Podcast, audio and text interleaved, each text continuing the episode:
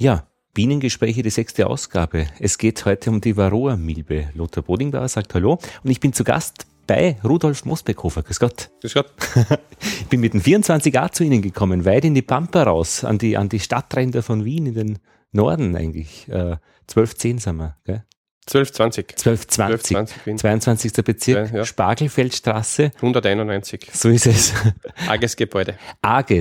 Amt für Bundesamt? Nein, Agentur für Gesundheit und Ernährungssicherheit. Das ist ein Bundesamt. Äh, das Bundesamt ist äh, auch hier, aber das ist getrennt von der AGES. es gibt das Bundesamt für Ernährungssicherheit und das Bundesamt für Sicherheit im Gesundheitswesen. Und wir sind im.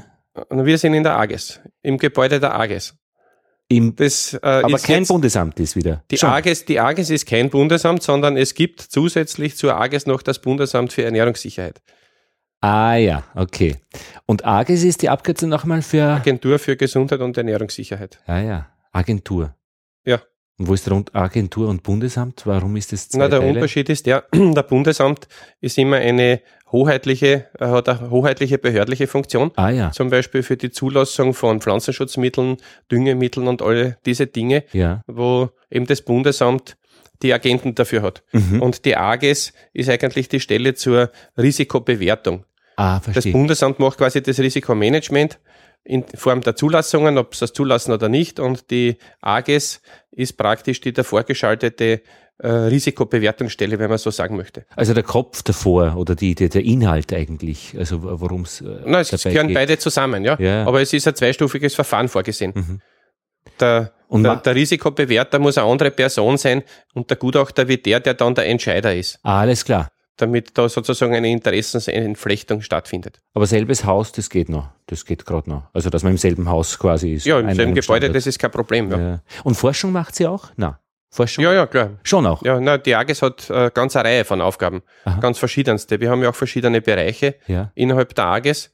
Und äh, wir sind da eben mit der Bienenkunde äh, im Bereich Landwirtschaft. Mhm und genau genommen im Institut für Saat- und Pflanzgut, Pflanzenschutzdienst und Bienen, wie es mhm. jetzt heißt. Mhm. Na, gehört ja auch auf eine Art nah zusammen. Also das ist ja logisch und schlüssig.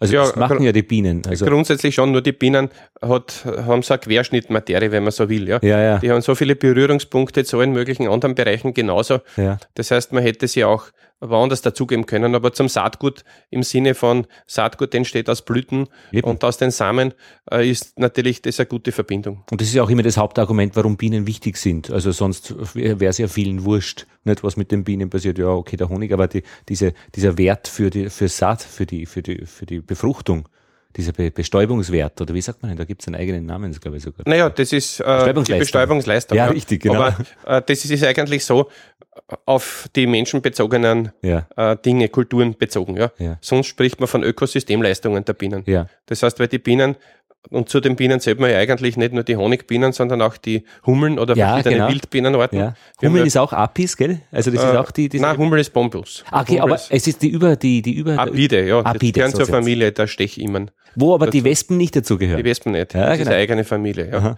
Und es gibt ja zum Beispiel in Österreich ungefähr 650 verschiedene Arten von Wildbienen, ja. die zum Teil ganz spezialisiert sind und nur ganz bestimmte Pflanzen besuchen, ja. auch für Nestbau ganz bestimmte Materialien verwenden. Die machen aber keine Kolonien wie die Honigbienen, ja. sondern da bauen eben die Weibchen für sich alleine äh, nach der Überwinterung die Neströhren, mhm. holen dann entsprechend das Material zum Auskleiden der mhm. Neströhren, mhm. sammeln Blütenpollen, länger Ei drauf. Mhm. Das machen sie mehrmals und bis sozusagen das Nest fertig ist. Ja. Und dann bleibt dort die Brut auf sich allein gestellt, entwickelt sich da drinnen. Bei der Honigbiene haben wir ja einen sozialen Organismus. Volksstärke ist unterschiedlich, Winter oder Sommer, mhm. sehr äh, differierend. Das variiert so von ungefähr 10.000 Bienen im Wintervolk bis vielleicht 30, 50.000 Bienen im Sommervolk. Mhm. Und deshalb, auch dadurch, dass die Bienen in der Hand der Imker sind, werden sie verstärkt für Bestäubungszwecke gezielt genutzt, Natürlich. weil man kann Bienen transportieren, ja. man kann sie aufstellen, man kann ihnen auch künstliche Nisthilfen zum Beispiel in Form der Bienenstöcke zur Verfügung stellen, was bei Wildbienen viel, viel schwieriger ist. Man kann Bienen auch ganz einfach vermehren, wenn man weiß, wie es geht, indem man Königinnen züchtet und halt Jungvölker bildet. Mhm. Es gibt allerdings auch einige Wildbienenarten, die schon eingesetzt werden für gezielt für Bestäubungszwecke, die man auch zu kaufen kriegt. Hummeln sind ein gutes Beispiel, da werden ja Hunderttausende oder Millionen Völker gezüchtet für den Einsatz von, für den Bestäubungseinsatz in Glashäusern zum Beispiel bei Ja. Tomaten, Paprika und ein paar andere Kulturen. Ja, ja. Oder verschiedene Osmia-Arten zum Beispiel werden auch ganz gezielt schon gezüchtet und eingesetzt. Was ist das? Osmira. Osmia, das ist eine sehr früh im Jahr fliegende Wildbienenart. ah ja. Eine Mauerbiene heißt die. Rot, da gibt's eine gehörnte Mauerbiene und eine rote Mauerbiene. Und die Osmia rufa, die rote Mauerbiene, wird sehr viel verwendet. Mhm. Oder die Luzerne Blattschneiderbiene zum Beispiel wird in den USA in millionenfacher Anzahl kultiviert, aufgezogen praktisch und dann bei den Luzernefeldern für die Luzernebestäubung eingesetzt. Also es werden auch Wildbienen genutzt für solche Zwecke, aber halt immer eher lokal und für ganz bestimmte Aufgaben.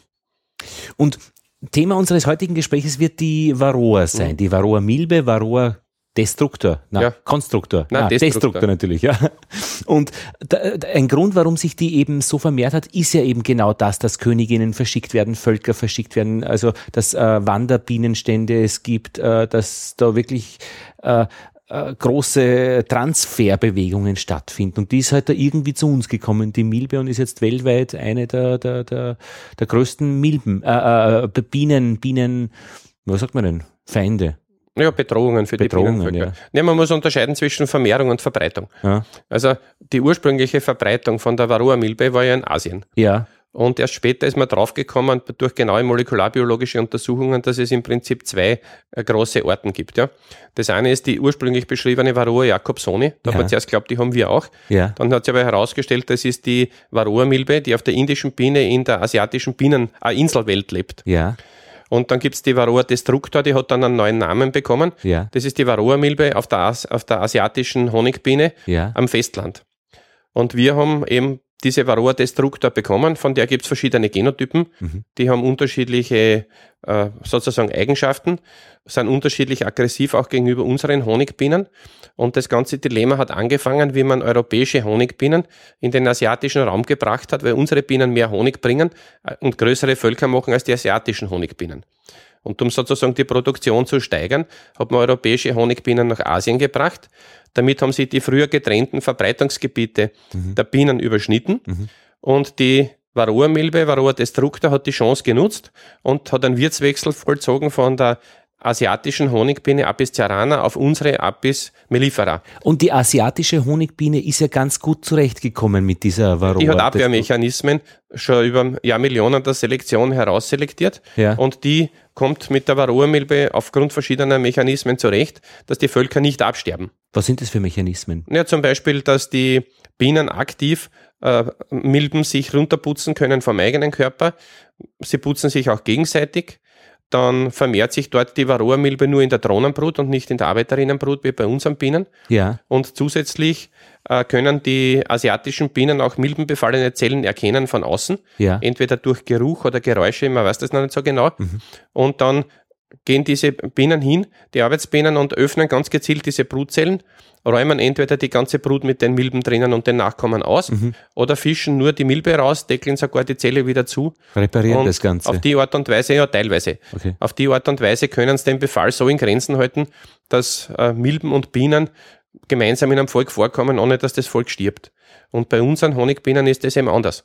Die haben das nicht gelernt von der Evolution her, weil sie eben in anderen Verbreitungsgebieten waren, wo eben diese Varroa destructor eben nicht ist. Ja, genau. Ja, ja. Ja. da gibt's äh, unterschiedliche Hypothesen dazu natürlich, Ja. warum unsere Bienen das nicht so ausgeprägt können. Gewisse Ansätze gibt schon. Ja. Eine Hypothese davon ist, dass ursprünglich die Bienen, auch unsere, das gekonnt haben. Ja. Aber durch dann die geografische Trennung von den Milben und durch den Nichtkontakt mit den Milben ist bei unseren Bienen äh, diese Eigenschaft verloren gegangen, weil sie es einfach nicht gebraucht haben. Ja.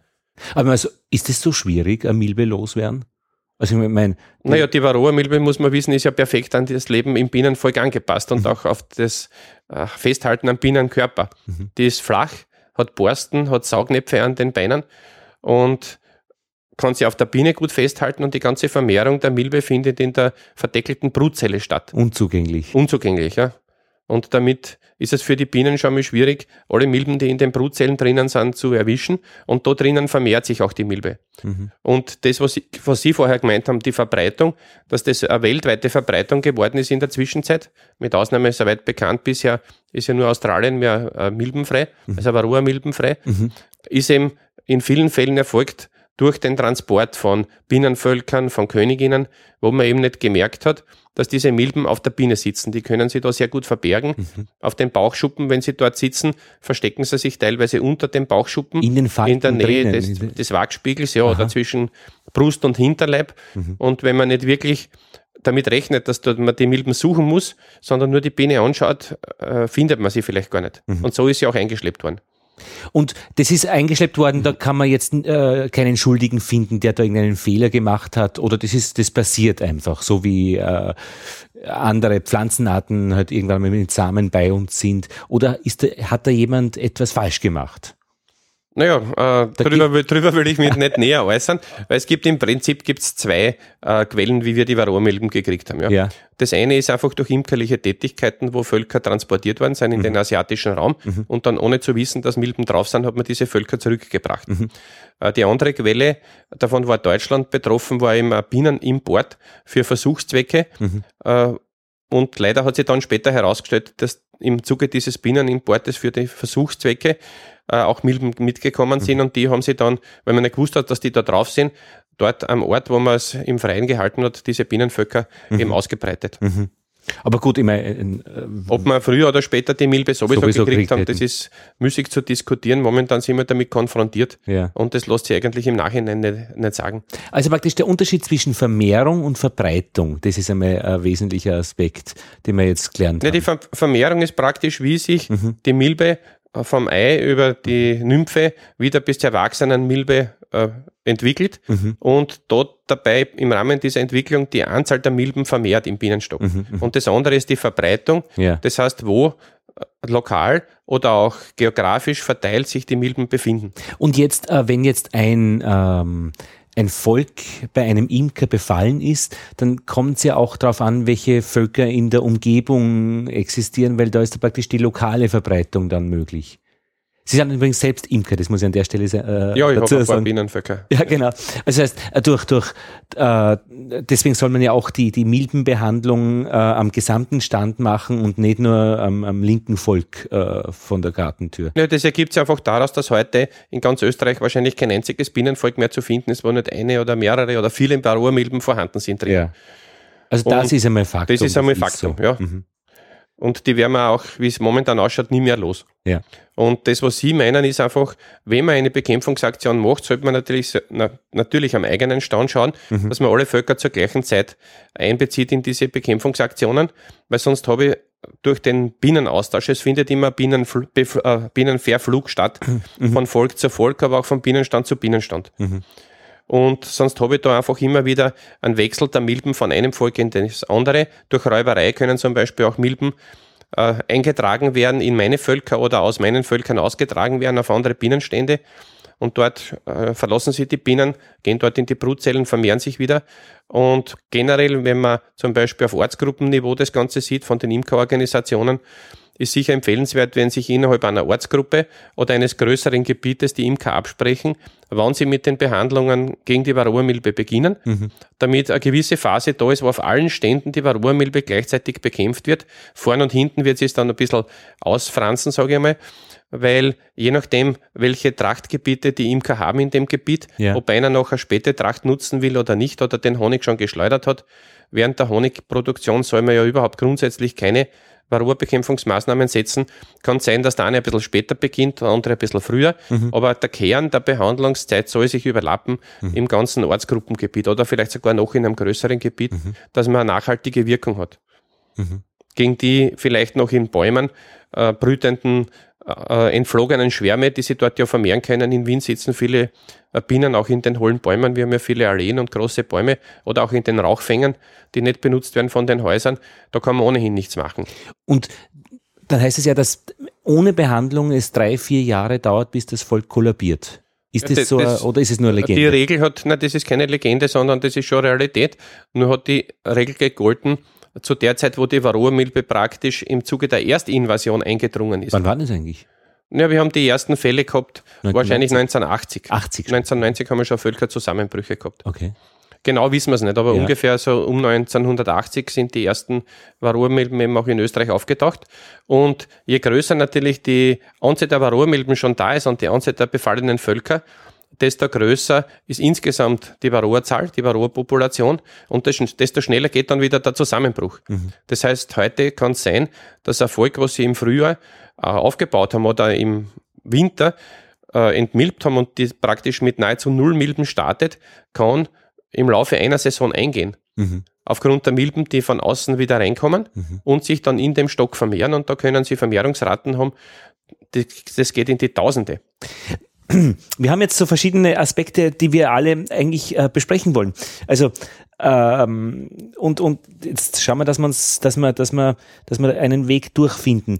Ähm, dieses, das heißt, äh, Völker können auch sehr rasch zugrunde gehen. Und Imker, die früher gewohnt waren, äh, das relativ äh, elegant zu machen oder nicht ohne großen Plan, äh, ein bisschen behandeln oder auch nicht, das gibt's nicht mehr. Äh, Varroa muss äh, planhaft behandelt werden, sonst ist es vorbei. Das macht mittlerweile auch schon jeder, weil sonst hätte er keine Bienen mehr. Ja, jeder Imker muss halt ein Konzept haben. Er muss weiß, ein Konzept die Varroa-Milbe ist in seinen Völkern vorhanden, er wird sie nicht mehr los. Ja. Sie vermehrt sich jedes Jahr. Ja. Man kann rechnen mit einer, ganz grob gesprochen, mit einer Verdoppelung der Varroa-Zahl in den Völkern pro jedem Monat, wo Brut in den Völkern ist. Und also von Februar kann man sagen bis November, Oktober habe ich jedes Monat eine Verdoppelung der Milbenzahl. Das weiß ich vorher. Und deswegen muss ich meine ganze Betriebsweise ja. planen, dahingehend, dass ich dann zum richtigen Zeitpunkt behandeln kann. Auf der anderen Seite möchte ich natürlich einen Honig ernten. Das heißt, ich muss da praktisch die Betriebsweise, die bisher nur abgestimmt war, auf die Völkerführung zur Produktion von Honig oder zur Königinnenzucht, mhm. muss ich auch zusätzlich noch abstimmen mhm. auf die Möglichkeit für vernünftige Varroa-Behandlung. Das heißt, ich nehme in Kauf, dass äh, die, die Anzahl der Varroa-Milben ähm, steigt im Volk, weil ich in der Zeit Honig eben produziere mit den Bienen. Aber dann, wenn abgeschleudert ist, wie es heißt, dann muss ich eben etwas unternehmen, damit ich die Zahl runterkriege. Ja, genau. Und äh, deswegen haben wir im Wesentlichen ein dreistufiges Bekämpfungskonzept, ja, ja. oder sogenanntes integriertes okay. Varroa-Bekämpfungskonzept. Ja. Das ruht auf den drei Säulen und zwar schaut man, dass man zuerst mit biotechnischen Maßnahmen zur Zeit der Honigproduktion die Milbenzahl reduziert. Biotechnisch heißt im Wesentlichen äh, mit der Hand oder etwas äh, äh, äh ohne Chemie. Ja, ohne Chemie, ohne Einsatz von Medikamenten. Also dazu gehört zum Beispiel die Entnahme von verdeckelter Drohnenbrut. Weil dort besonders, weil dort, die, ja, äh, besonders äh, viele Milben sind? drinnen sind. Ich kann aber auch verdeckelte Arbeiterinnenbrut entnehmen. Die kann ich für Jungvolkbildung verwenden, ja. weil ich damit natürlich aus der Brut Milben entferne oder mit den Brutwaben aus den Muttervölkern Milben entferne. Jetzt werden die entlastet. Ja. Die andere Möglichkeit ist zum Beispiel, dass ich Wärmebehandlungen durchführe. Es gibt da spezielle Geräte. Der Varroa, wie heißt der? Äh, Varroa, Varroa Controller. Genau, Varroa Controller, ja, genau. Verschiedene temperaturgesteuerte ja. äh, Programme, wo ich brutfrei, also bienenfreie Brutwaben über eine gewisse Zeit einer bestimmten Temperatur aussetzen muss, mhm. damit die Milben in der Brutzelle absterben aber die schlüpfende Brut oder die Larven, die da drinnen sind, nicht geschädigt werden, dass die dann nachher wieder voll lebensfähig sein und leistungsfähig sind. Das ist praktisch genauso eine Differenz. Äh, die, die Larven der Bienen halten es noch aus, die Temperatur, und die äh, Milben nicht mehr. Ja, so könnte man es einfach zum, sagen. Zum Glück ist es so, dass die Milben äh, niedrige Temperaturen äh, nur noch verkraften. Ja. Weil sonst ging es ja nicht. Geringfügig niedrig. Gering, also eben, aber die Spanne ist da sehr, sehr schmal. Ja, ja, und eben. deswegen muss das wirklich ein ganz exaktes System sein. Und Luftfeuchtigkeit ist ein Thema das, dabei ja, auch. auch natürlich, dass die Maden nicht austrocknen. Ja. Dann gibt es noch andere Möglichkeiten, zum Beispiel das Bahnwabenverfahren, wo man die Königin für eine bestimmte Zeit auf eine Wabe sperrt und nach mehrmaligen Wechsel der Königin auf diese Wabe immer die verdeckelten Waben entnimmt, ja. wo sich die Milben gesammelt haben, so wie in einer Köderwabe, ja. und die vernichtet. Und auf die Art und Weise kann ich äh, auch zur Zeit der Honigproduktion die Milbenzahl reduzieren. Aber das geht halt auf Kosten äh, äh der Brut, dass es äh, praktisch frische Bienen gibt. Ja, ich, ich habe einen gewissen Einfluss natürlich auf die Menge dann der produzierten Bienen. Ja. Aber in Summe ist natürlich sehr viel mehr Arbeit, das ja. Ganze dadurch. Ja. Das war einmal die erste Säule, das ja. ist wie Zinseszinsrechnung. Die erste Säule noch einmal Biomechanik. Bio, biotechnische Biotechnisch, Maßnahmen. Ja. Also alles, was ich, wenn ich von der Zinseszinsrechnung ausgehe, Aha. jede Milbe, die ich im Frühjahr zu dieser Zeit erwische und entferne aus den Völkern, kann sie nicht mehr vermehren.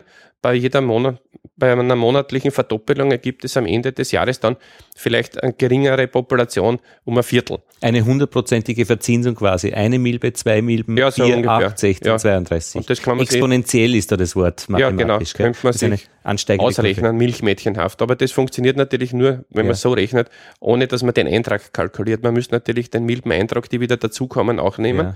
Und deswegen steigt es dann noch schneller, als man glaubt. Aber die Exponentialfunktion, also diese sehr stark ansteigende Kurve, die also nicht linear geht, sondern also so eher pro Monat einfach um, um, um fünf Milben mehr, sondern Der, Schach, der Schachbrettvergleich, der berühmte, ah, ja, genau, ungefähr- ein Reiskorn auf das, das würde erste das Feld. abbilden und dann weiß man, nach einer gewissen Zeit ist einfach die Varroazahl so groß, Ja. dann geht sich das Ganze im Stock nicht mehr aus, dass das Volk gesund bleibt, überlebt. Ja, ja, okay. Mhm. Und das Problem ist nämlich auch, wenn wir das da gleich einflechten, dass die Varroa-Milbe als Überträger, als Vektor für verschiedene Viren funktioniert. Mhm. Ja. Das heißt, man kann es vergleichen mit unseren Zecken, die die Gehirnhautentzündungsviren übertragen können. ja, Die Varroa-Milbe nimmt von einer erkrankten Biene oder Bienenlarve oder Bienenpuppe die Viren auf. Die können sie zum Teil sogar in der Milbe weiter vermehren. Dann hat schon einen höheren Virusspiegel. Wenn es die nächste Biene ansticht oder die nächste Larve ansticht, wird dann über den Speichel von der Milbe das Virus transferiert in die Biene oder in die Larve und damit habe ich praktisch einen zusätzlichen Spieler im, im ganzen Match. Ich habe nicht nur die Milben, sondern ich habe auch die Viren. Und die Kombination aus Varroa-Milben und Viren führt dazu, dass Bienenvölker viel schneller zusammenbrechen, als wenn ich nur, ich sage jetzt, gesunde, nicht virusbefallene oder virusbelastete Varroa-Milben hätte. da sitzt die Varroa auch oft äh, im Nacken und bohrt ein Loch in den Panzer und dort ist auch eine Eintrittsstelle für, für, für Viren und, und Ja, auf den Zwischengelenkszhäuten sticht es an. Aha. Weil das normale Chitin kannst du nicht durchstechen. Ah, ja. Deswegen sucht er sich die Stellen aus, wo die dünnhäutigen Gelenke sind, damit, wo die Biene beweglich ist. Aber da praktisch äh, saugt sie an den, wie sagt man, die Lymphe? Hämolymphe. Hämolymphe, das, das ist Bienen. quasi das Bienenblut quasi. Die haben keine Adern, sondern das fließt als Gesamtes so im, im, im, Körper herum. Ja, sie haben eine Flüssigkeit, aber nicht, die Flüssigkeit befindet sich nicht in Blutgefäßen. Es gibt Ja. das Herzgefäß, Ja. das ist das einzig größere, aber sonst der Biene ist ja nicht sehr groß. Ja, Da fließt eben diese Leibesflüssigkeit, wie man es auch noch sagen könnte, äh, durch die Bewegungen der Biene in Bewegung gehalten oder zum Teil gepumpt im ganzen Körper herum und sorgt dafür, dass die Nährstoffe verteilt werden und dass eben alles dorthin kommt, wo die Biene es braucht, ob das jetzt da irgendwelche Hormone sind oder solche Dinge. Aber wenn wir jetzt Und die, und, zurückkommen, und, die, und die Milbe holt sich das, das ist ja praktisch der eigentliche, äh, die, die Idee der Milbe, dass sich sie Nährstoffe aus dieser Hämolymphe ja, die Milbe ist ein. Parasit Genau. und sie braucht praktisch diese Saugtätigkeit Ja. auf der Biene und auch auf der Larve, Ja. dass erstens überhaupt am Leben bleibt und dann, dass sie sich auch vermehren kann. Okay. Und die Vermehrung der Milben wird ja auch gesteuert durch entsprechende Signalstoffe von den Bienenlarven. Und das ist eine evolutionär hochsubtile Angelegenheit, weil die, die Biene alleine ja schon durch äh, diese äh, die, die Brut, die, also das Eierlegen, dann die, die Verdeckelung der Brut, ähm, dann, dann ist die Made dort und dann schlüpft dann irgendwann einmal die Biene nach so und so viel Tagen. Da muss sich quasi die Milbe reinschmuggeln, geschickterweise. Also wenn, äh, dass sie mit, dass sie da mit, mitmacht. Na, sie hat ja nur ein ganz kleines Fenster, wo es überhaupt Ein ein Zeitfenster. Zeitfenster, weil die Milbe dringt ein, Ja. kurz bevor die Zelle verdeckelt ist. Ja. Da steigt sie von einer Transportbiene, wenn man so nennt, von einer armen Biene runter, die die Brut füttert, Ja. geht in die Brutzelle rein, Eine weibliche Milbe. eine weibliche Milbe, ja, Ja. Mhm. geht in die Brutzelle rein, lässt sie da eindeckeln, bleibt darin eine gewisse Zeit in Wartestellung, saugt an der Larve, Ja. beginnt dann mit der Eiablage, Ja. dann entstehen da drinnen aus den Eiern eben die Milbennymphen und die jungen Milbenweibchen und auch ein Milbenmännchen. Ja. Und die Begattung findet noch in der verdeckelten Brutzelle statt. Dass sich die selbst wieder weiter vermehren können, die Milben? Ja, und dann schlüpft praktisch mit der schlüpfenden Jungbiene, Ja. schlüpft das begattete Jungweibchen Ja. und in manchen Fällen auch noch die alte Mutter, Ja. wenn sie nicht schon abgestorben ist in der Zelle. Die Männchen sterben in der Regel schon in der Brutzelle ab. Ah ja. Und immer nur eines, äh, ein, ein Jungweibchen oder schon mehr auch? Na, das kommt drauf an. Es können bis zu drei sein. Von der, es hängt von der Verdeckelungsdauer ab. Mhm. Ah ja. Arbeiterinnenbrut hat eine Entwicklungsdauer zum Beispiel von 21 Tagen. Da gehen sie weniger Jungweibchen aus als Drohnenbrut. Die haben eine Verdeckelungs-, also insgesamt Entwicklungszeit von 24 Tagen. Ah, ja, und deswegen sind deswegen entstehen dort gleich mehrere Jungweibchen mehr. in der Drohnenbrut, In der deswegen Drohnen- ist die Drohnenbrut eben so ein, ein, ein, ein starker. Ja, und sie wird auch stärker befallen, weil die Larven öfter gefüttert werden. Ah. Damit können öfter, müssen öfter Ammenbienen hingehen, Mhm. können öfter Milben hingetragen werden und deswegen ist der Milbenbefall in der Drohnenbrut, solange eine vorhanden ist, höher als in der Arbeiterinnenbrut. Aber Königinnenzellen werden so gut wie nie befallen, habe ich gehört. können auch befallen werden, Ah, schon aber auch. es geht sich von der Entwicklungszeit nicht aus. Ach ja, genau, da weil die werden, so kurz ist. Da werden keine Milben fertig. Ja, und ja, jetzt hat die Milbe das Problem, sie muss praktisch spätestens bis zum Schlupf der Biene, Mhm. muss sie fertig begattete Jungweibchen haben. Okay? Ja, ja. Verstehe. Das heißt, das ist wirklich ganz genau eingetaktet genau. über Signalstoffe, die kommen von der Biene. Ja. Und die Entwicklungszyklen von der Milbe sind natürlich auch entsprechend kurz. Ja. Und auf die Art und Weise funktioniert es. Und die Zu Mi- unserem Leidwesen. Zu unserem und die der Bienen, genau. Ja. Und äh, diese Milben äh, haben ja auch äh, so Larvenstadien, äh, Nymphenstadien. Äh, Stadien. also äh, das geht über mehrere Stationen, über drei, glaube ich, in Summe, oder? Ja, ich habe Protonymphen, Deutonymphen und dann habe ich ein Ruhestadium. Und Mhm. dann geht's eben schon zur erwachsenen Milbe. All das, was wir in Biologie einmal gelernt haben. Im, Ja. ja. Aber Äh, jetzt gehen wir zurück zur Bekämpfung. Das Richtig, jetzt Nummer eins haben wir. Die biotechnische Bekämpfung. Genau. Die kann man auch zur Zeit durchführen, wo der Honig produziert wird. Ja, ja. Von den Bienen, weil ich keine Chemie einsetze. Ja. Die nächste Säule ist dann, äh, wenn ich mit der Honigernte fertig bin, das heißt den letzten Honig der Saison geschleudert habe, Mhm. dass ich dann die sogenannte Hauptentmilbung mache. Das ist in der Regel frühestens ab ungefähr Mitte, Ende Juli. Man kann sagen, äh, wenn die Sonnenblumenblüte vorbei ist, wenn die Lindenblüte vorbei ist oder wenn die Waldtracht vorbei ist, Ja. dann wird der Honig geerntet und dann kommt der nächste Schritt, wieder eine Reduktion des Milbenbefalls im Stock, damit der so niedrig ist, dass ich gesunde, langlebige Winterbienen aufziehen kann. Weil das Problem des Bienenvolkes ist ja, ist ja das oder die Herausforderung. Im Sommer ist eine Biene kurzlebig, die lebt nur sechs, acht Wochen vielleicht. Und die Winterbienen leben aber viele Monate. Die ersten Winterbienen entstehen Ende August oder im September und die leben dann im nächsten Jahr bis April oder Mai. Und die müssen länger leben, weil in der Zeit nicht gebrütet wird, wo es kalt ist. Genau, im Winter habe ich keinen Jungbienennachschub, weil keine Bruttätigkeit bei unseren Bienen und in unserem Klima Ja. keine Bruttätigkeit stattfindet. Und aus dem Grund sind die einfach langlebig. Ja. Und wenn jetzt die Langlebigkeit nicht gewährleistet ist, dann sterben einfach die Völker über den Winter ab. Und dann hat der Imker quasi, wenn er alles richtig gemacht hat, äh, bei dieser Hauptentmilbung die Milbenzahl so weit redu- reduziert, dass gesunde, langlebige Winterbienen in der erforderlichen Anzahl aufgezogen werden. Dann hat er mal nichts zu tun, außer zu warten, bis äh, die brutfreie Zeit eintritt. Und dann kommt die dritte Säule oder die dritte Behandlungsperiode. Moment, Entschuldigung, äh, die brutfreie Zeit gibt's drei Wochen nach dem ersten Frost. Weil Ja, da die Königin praktisch auf den Frost reagiert und sagt, jetzt wird nicht mehr gelegt. Ja, das ist so eine Faustregel. Faustregel. Ja. Aber die, aber die Entstehung der Winterbienen hängt nicht nur von der Temperatur Okay. ab, sondern die, die kann sich ja von Jahr zu Jahr, wenn das Wetter verrückt spielt, ändern. Aber das weiß der sondern- lokale Verein praktisch. Die wissen das und sagen, okay, jetzt haben wir brutfreie Zeit. Ja, ja, aber die Bienen wissen auch, wann sie sozusagen Winterbienen aufziehen müssen anhand der unterschiedlichen Tageslängen. Da gibt es schöne Ah. Versuche, weil die Biene kann die Tageslänge auch messen. Und mit der fortschreitenden Jahreszeit in den Herbst hinein ändert sich ja die Tageslänge Ah, und die Bienen äh, registrieren das. Ah ja. Also da gibt es ganz gezielte und sehr fein abgestimmte Regelmechanismen in einem Bienenvolk, dass sie die auf die Umgebung, in der sie sich befinden, jahreszeitgemäß einstellen können. bei den Knospen, glaube ich, ist es auch so, bei den Pflanzen. Die, die haben auch irgendeinen einen, äh, Möglichkeit. Ja, dort ist auch über die Tageslänge. Die Tageslänge Manches, bei manchen Pflanzen wird zum Beispiel eine Blüte nur ausgelöst, wenn sie Genau. vorher einen Kurztag gehabt hat. Ja, ja. Weihnachtskaktus ist so ein typisches Beispiel. Quark, ja, ja. Die muss ich vorher behandeln im Kurztag, dann setzt der Blüten an. Wenn ich den immer unter einer Laterne So stehen habe, dann wird das nicht zum Blühen kommen. Man kann es auch beobachten bei, äh, beim Blattfallen, beim Herbstlichen. Genau. Die Bäume, die die Äste direkt unter einer Laterne haben, Ja. wo die, der Baum glaubt, das ist noch hell genug und das ist noch Sommer oder Spätsommer. Ah. Da hat er noch die schönen Blätter drauf und auf der anderen Seite vom Baum ist unter Umständen schon alles abgefallen und kahl. Weil die messen das einfach über die Blätter, die Tageslänge. Ich habe ein großes Rätsel. Ich habe ich hab äh, südafrikanische äh, Tigerrachen. Das sind äh, Sukkulenten, also so Fettpflanzen, so Kaktusvorstufen praktisch.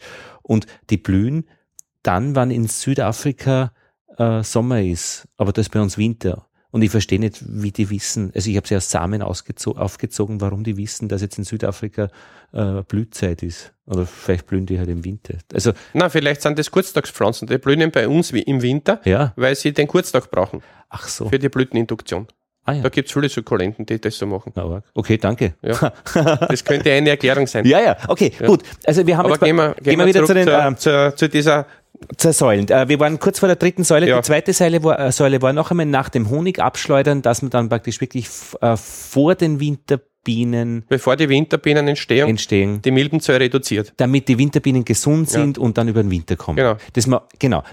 Das ist damit äh, mit, mit chemischen äh, Mitteln, äh, Ameisensäure, die jetzt wieder zugelassen ist oder so, äh, was auch immer man da macht. Ja, erstens dürfen bei Bienen grundsätzlich einmal vom Gesetz nur zugelassene Tierarzneimittel eingesetzt werden. Ja, Und das jetzige Konzept sieht so aus, was auch von uns empfohlen wird und von den Imkerverbänden empfohlen werden, ja, dass das sich stützt auf den Einsatz von ätherischen Ölen. ja. Also Timol zum Beispiel, Timolpräparate, Apilife war, dieses gelbe ist, Backel. ist zum Beispiel eines, ich will aber keinen Namen nennen. Okay, verstehe. Ich darf oder Ja. ich mach's, weil ich habe das jetzt gerade einmal gemacht und es, rie- also, das Und- riecht man sehr, sehr. Ja, es riecht sehr intensiv, Finde ich einfach gut. aufgrund ja. des Timolgeruches. Genau, okay. Und dann das andere sind organische Säuren. Aha, ja. Ameisensäure haben Sie schon genannt. Ja, Da gibt's jetzt äh, zugelassene äh, Mittel, zugelassene Präparate damit dafür. das auch äh, Und ordentlich dann eingebunden äh, wird, gibt's noch eine andere organische Säure, das ist die Oxalsäure. Ja. Da gibt's auch ein zugelassenes Präparat. Zu finden sind die im Arzneispezialitätenregister vom Bundesamt äh, für Sicherheit im Gesundheitswesen, ja, BASG. Wenn man dort googelt, Da Arzneispezialitätenregister eingibt, zielt die eine Honigbiene, Ja. dann kriegt man eine Liste von den in Österreich zugelassenen Tierarzneimitteln. ja. Und äh, Und in Deutschland hat man äh, Milchsäure auch dabei. Äh, ist das auch, äh, bei uns ist es nicht bei zugelassen. uns hat es eine Änderung gegeben im Arzneimittelrecht mit 1.1.2014. Also jetzt Das heißt, ja. Früher war die Milchsäure in Form eines gemeldeten Präparates erlaubt. ja, Diese Meldungen, die haben sie auf einen alten Paragraphen des Binnen, äh, des Arzneimittelrechts gestützt, ja, sind aber jetzt nicht mehr möglich.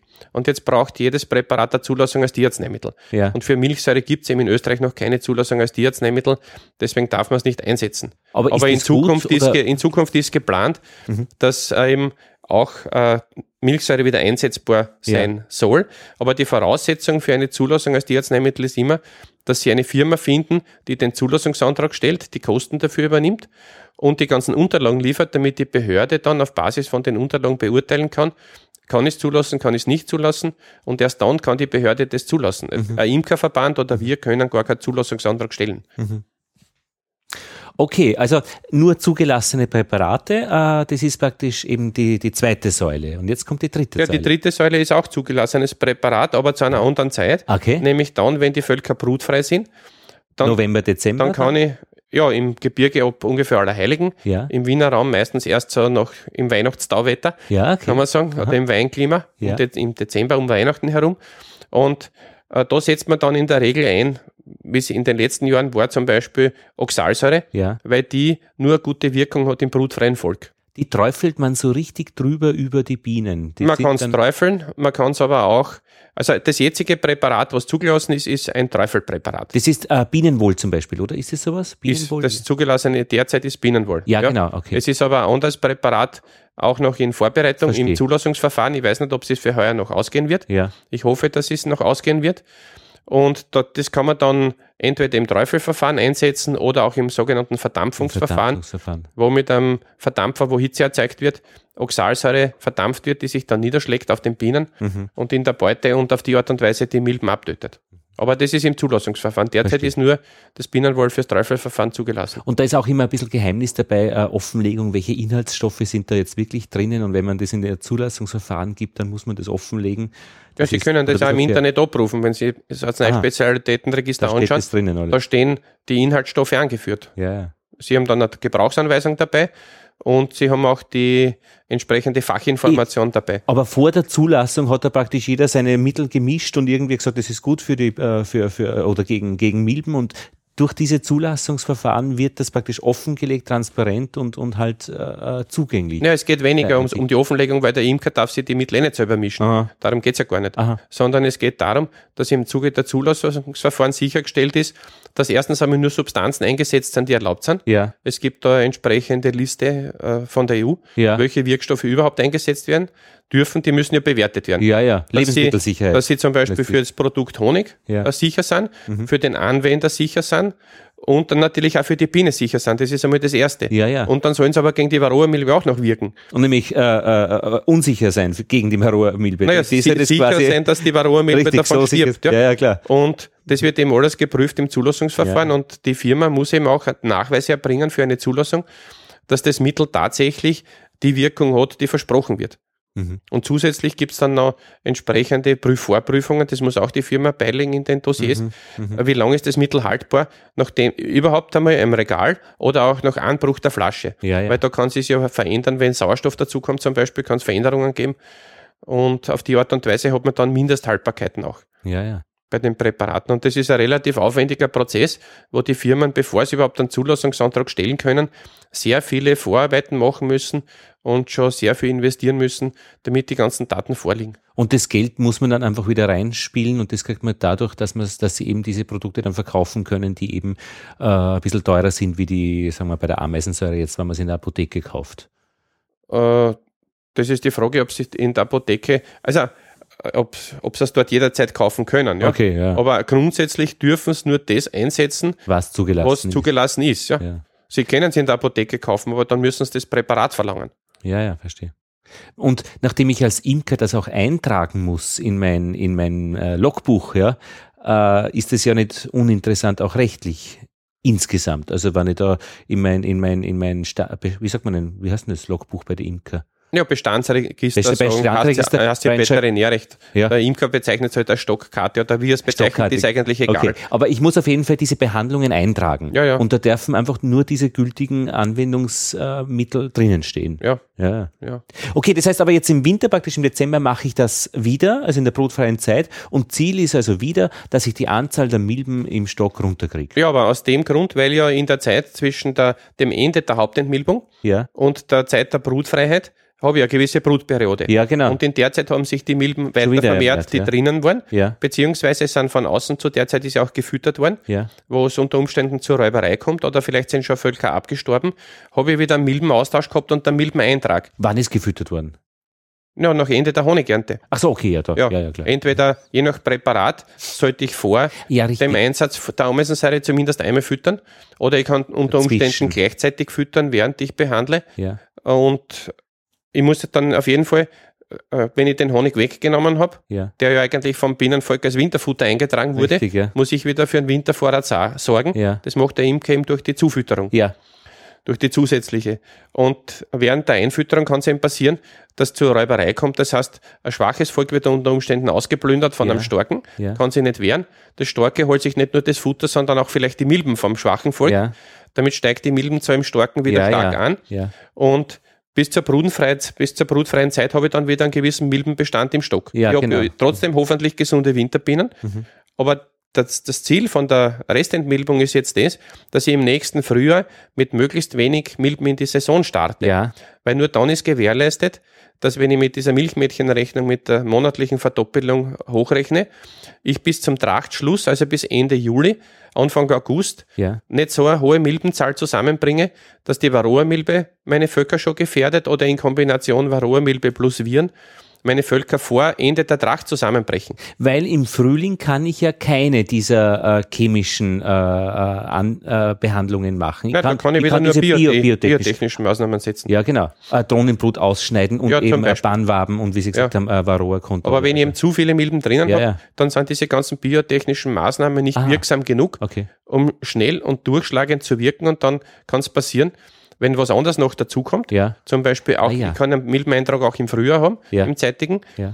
äh, dass dann sozusagen die Milbenzahl so hoch ist, wenn ich zum Beispiel dann ganz eine späte Tracht habe oder ein Imker bin, Mhm. der Tannentracht nutzen möchte, die unter Umständen bis in den September hineingehen kann, Mhm, dann hat er eineinhalb Monate länger, wo er eigentlich kein Medikament bei den Bienenvölkern einsetzen darf. Mhm. Und das kann dann schon entscheidend sein, was hat er vorher gemacht, hat er eine Restentbildung gemacht oder nicht, ob er diese eineinhalb Monate noch für die Tannentrachtnutzung verwenden kann Ja. oder ob er vielleicht vorher sogar schon die Völker aus der Tracht nehmen muss, auf den Honig verzichtet, um Ja. die Völker zu retten.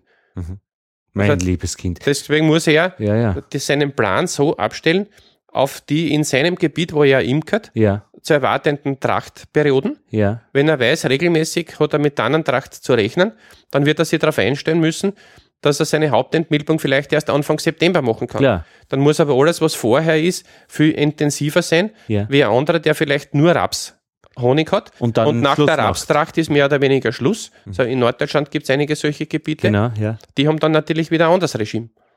Also man muss das wirklich eintakten in das Gebiet, in dem man imkert Mhm. und auch in die Trachten, die ich nutzen möchte.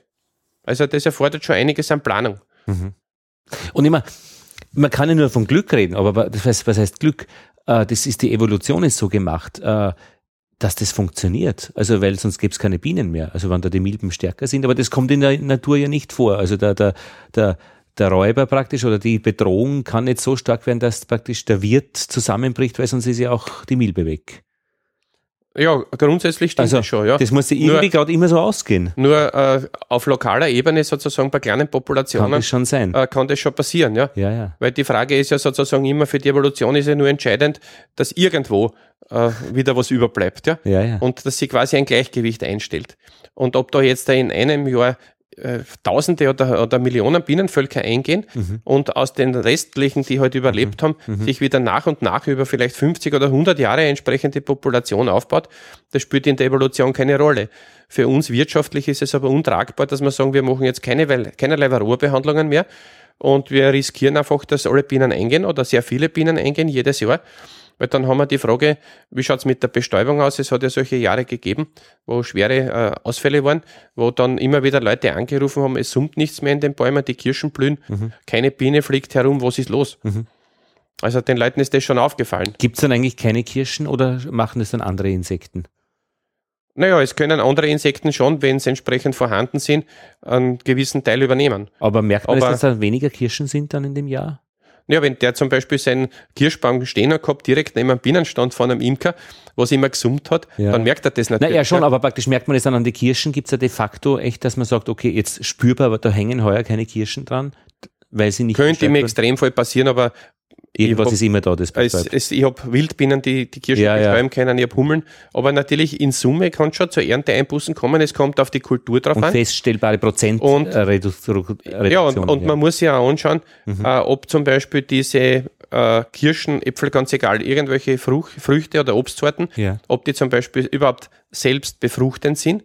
Das heißt, ob der Pollen vom selben Baum ah, stammen ja, kann. genau, richtig. Wenn die Blüten in der, also die Pollen, die Staubgefäße in derselben Blüte sind, könnt ihr ja praktisch die Blüte selbst befruchten. Es Ja. gibt ja solche Pflanzen auch, ja. Ja. Aber gerade bei Kirschen ist so, die brauchen normalerweise eine Fremdbestäubung. Das heißt, dass von einem Baum, der weiter weg ist, der Pollen auf den anderen Baum übertragen wird. Aha. Und da gibt's aber Sortenunterschiede. Ah ja.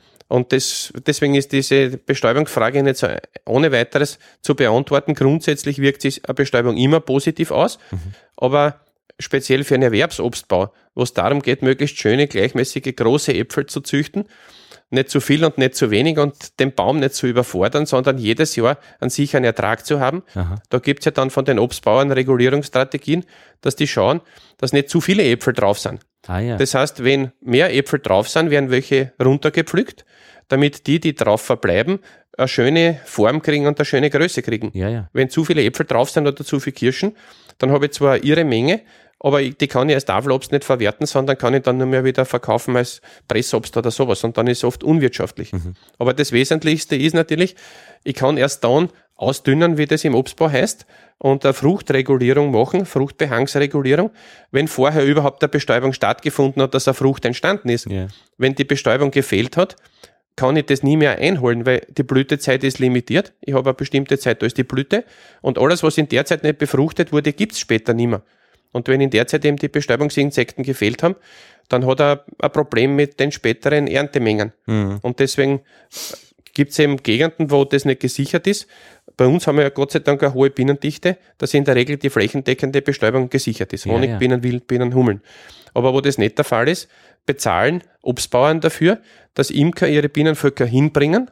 Das sind die sogenannten Bestäubungsprämien, die da bezahlt werden. In Südtirol, gell? Auch, Ja, in Südtirol in den. Intensivobstbaugebieten, bei Ja. uns in manche Kirschenanlagen zum Beispiel werden Aha. äh, Bienen hingebracht oder in Norddeutschland, da im Raum Hamburg ins alte Land. Ja. Oder zum Beispiel, wenn ich an die Mandelbestäubung äh, denke in den USA, da werden Millionen Völker benötigt und hingebracht zu Ja. dieser Zeit, weil einfach so zeitig im Jahr, wenn die Mandeln blühen, kaum Wildbienen vorhanden sind. Mhm. Und da kriegen die Imker dann dafür Geld, dass die entsprechend die Bienen zur Verfügung stellen für die Bestäubung. Mhm. Aber da geht es nicht um Honig oder sonst was, sondern da geht es darum, dass der Obstbauer zu seiner Ernte kommt. Mhm. Und wenn dann zu viele Äpfel drauf sind, mhm. wenn die Bestäubung super war, weil das Wetter gut war, die Bienen haben ständig fliegen mhm. können, dann muss er einen Teil von den Äpfeln wieder, wieder runternehmen, dass er gute Qualität hat und dass der Baum im nächsten Jahr wieder trockt, weil sonst hat der Baum eine Ruhephase und dann gibt es im nächsten Jahr auch wieder weniger Äpfel. Und der Obstbauer, der Erwerbsobstbauer, will ja kontinuierliches Einkommen haben jedes Jahr. Und diese Erwerbstätigkeit ist ja auch bei den Bienen äh, äh immer, Bienen äh, Imker sind nicht nur Hobbyisten, sondern da gibt's wirklich Erwerbsimker und die werden auch bei der Varroa-Behandlung äh, dementsprechend, äh, ähm, wie sagt man denn, äh, vorhersagbar vorgehen müssen. Das, das, die können das ja, klar, ja nicht nach dem hängt ja die machen. Betriebsexistenz Eben. davon ab. Und äh, also. unterscheidet sich die sehr von Erwerbsimkern, äh, von den Hobbyimkern, wie die mit, mit Varroa umgehen? Also im Grundsätzlichen nicht. Die dürfen natürlich genauso nur die äh, zugelassenen Mittel einsetzen, ja. aber sie müssen viel strikter vorgehen und viel besser planen bei ja, dem Ganzen. Aber weil da ist das Know-how auch da, äh, dass das auch. Ja, zwangsläufig. Ja, natürlich. Weil die meisten, die einen Erwerbsbetrieb führen, haben ja auch entsprechende Ausbildung. Es gibt ja in der Imkerei, ja. äh, das wissen die wenigsten, die Ausbildung zum Imkerfacharbeiter oder zum Imkermeister. Ja. Man kann das als Lehrberuf machen.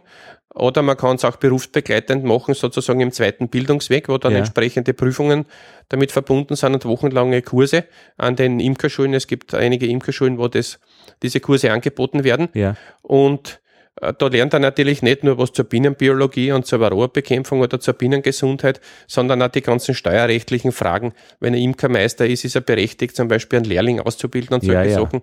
Und das ist eben die Schiene, wo es wirklich schon um, um Erwerbstätigkeit geht. Und da ist aber auch praktisch äh, die Varroa-Bekämpfung äh, eine Kostenfrage. Da geht es also nicht, äh, da geht es auch sehr wohl darum, dass es möglichst günstig abläuft, weil das ja, klar, aber umschlagen die, die, die, äh, Gerade bei der Varroa-Bekämpfung habe ich immer zwei Kostenfaktoren. Ja. Das eine ist das Präparat selbst ja. und das andere ist natürlich die Zeit, die ich dafür aufwende oder wie oft muss ich meine Bienenstände besuchen. Ja, ja. Das nutzt mir nichts, wenn ich ein ganz billiges Präparat nehme, was vom Einkaufspreis ganz billig ist ja. und ich muss aber fünf, sechs oder zehn Mal auf meine Außenstände, die möglicherweise 50, 100 oder Richtig, 200 ja. Kilometer weg sind, hinfahren, um dort die Behandlung durchzuführen. Und dann gibt's ja auch noch praktisch äh, das Problem mit dem Honig, wenn ich da irgendwas, äh, ich möchte ja auch eben Tannenhonig oder was auch immer dann äh, ernten, weil da habe ich einen Verdiensteingang, wenn ich da etwas nicht machen kann, weil ja, ich den Honig nicht habe. Das lösen dann manche Imker, das schon, war, ist schon vor Varroa so passiert, weil die Tanne immer durch die späte Tracht die Bienen sehr stark strapaziert hat ja. und viele Völker dann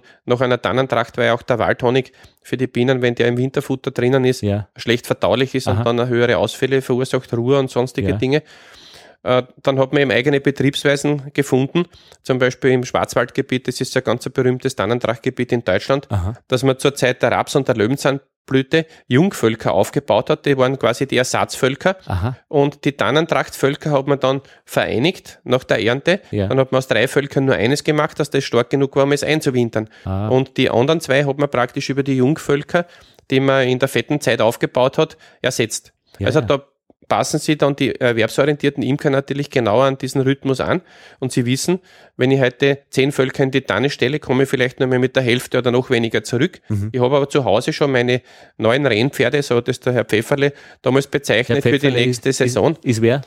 Das ist ein deutscher Berufsimker gewesen, okay. der eben so ein System des Rotations, ah. Okay. Rotationsbetriebsweise, wo man die Völker immer austauscht und erneuert, äh, wirklich ganz gezielt und geplant die neuen äh, pro propagiert da. hat, Aha. ja, für die nächste Saison, aber nicht für das Jahr. Ja, ja, er muss jetzt das Investment machen, mhm. dass er im nächsten Jahr entsprechend Bienenvölker hat, mhm. dass er wieder gut wirtschaften kann. Ne?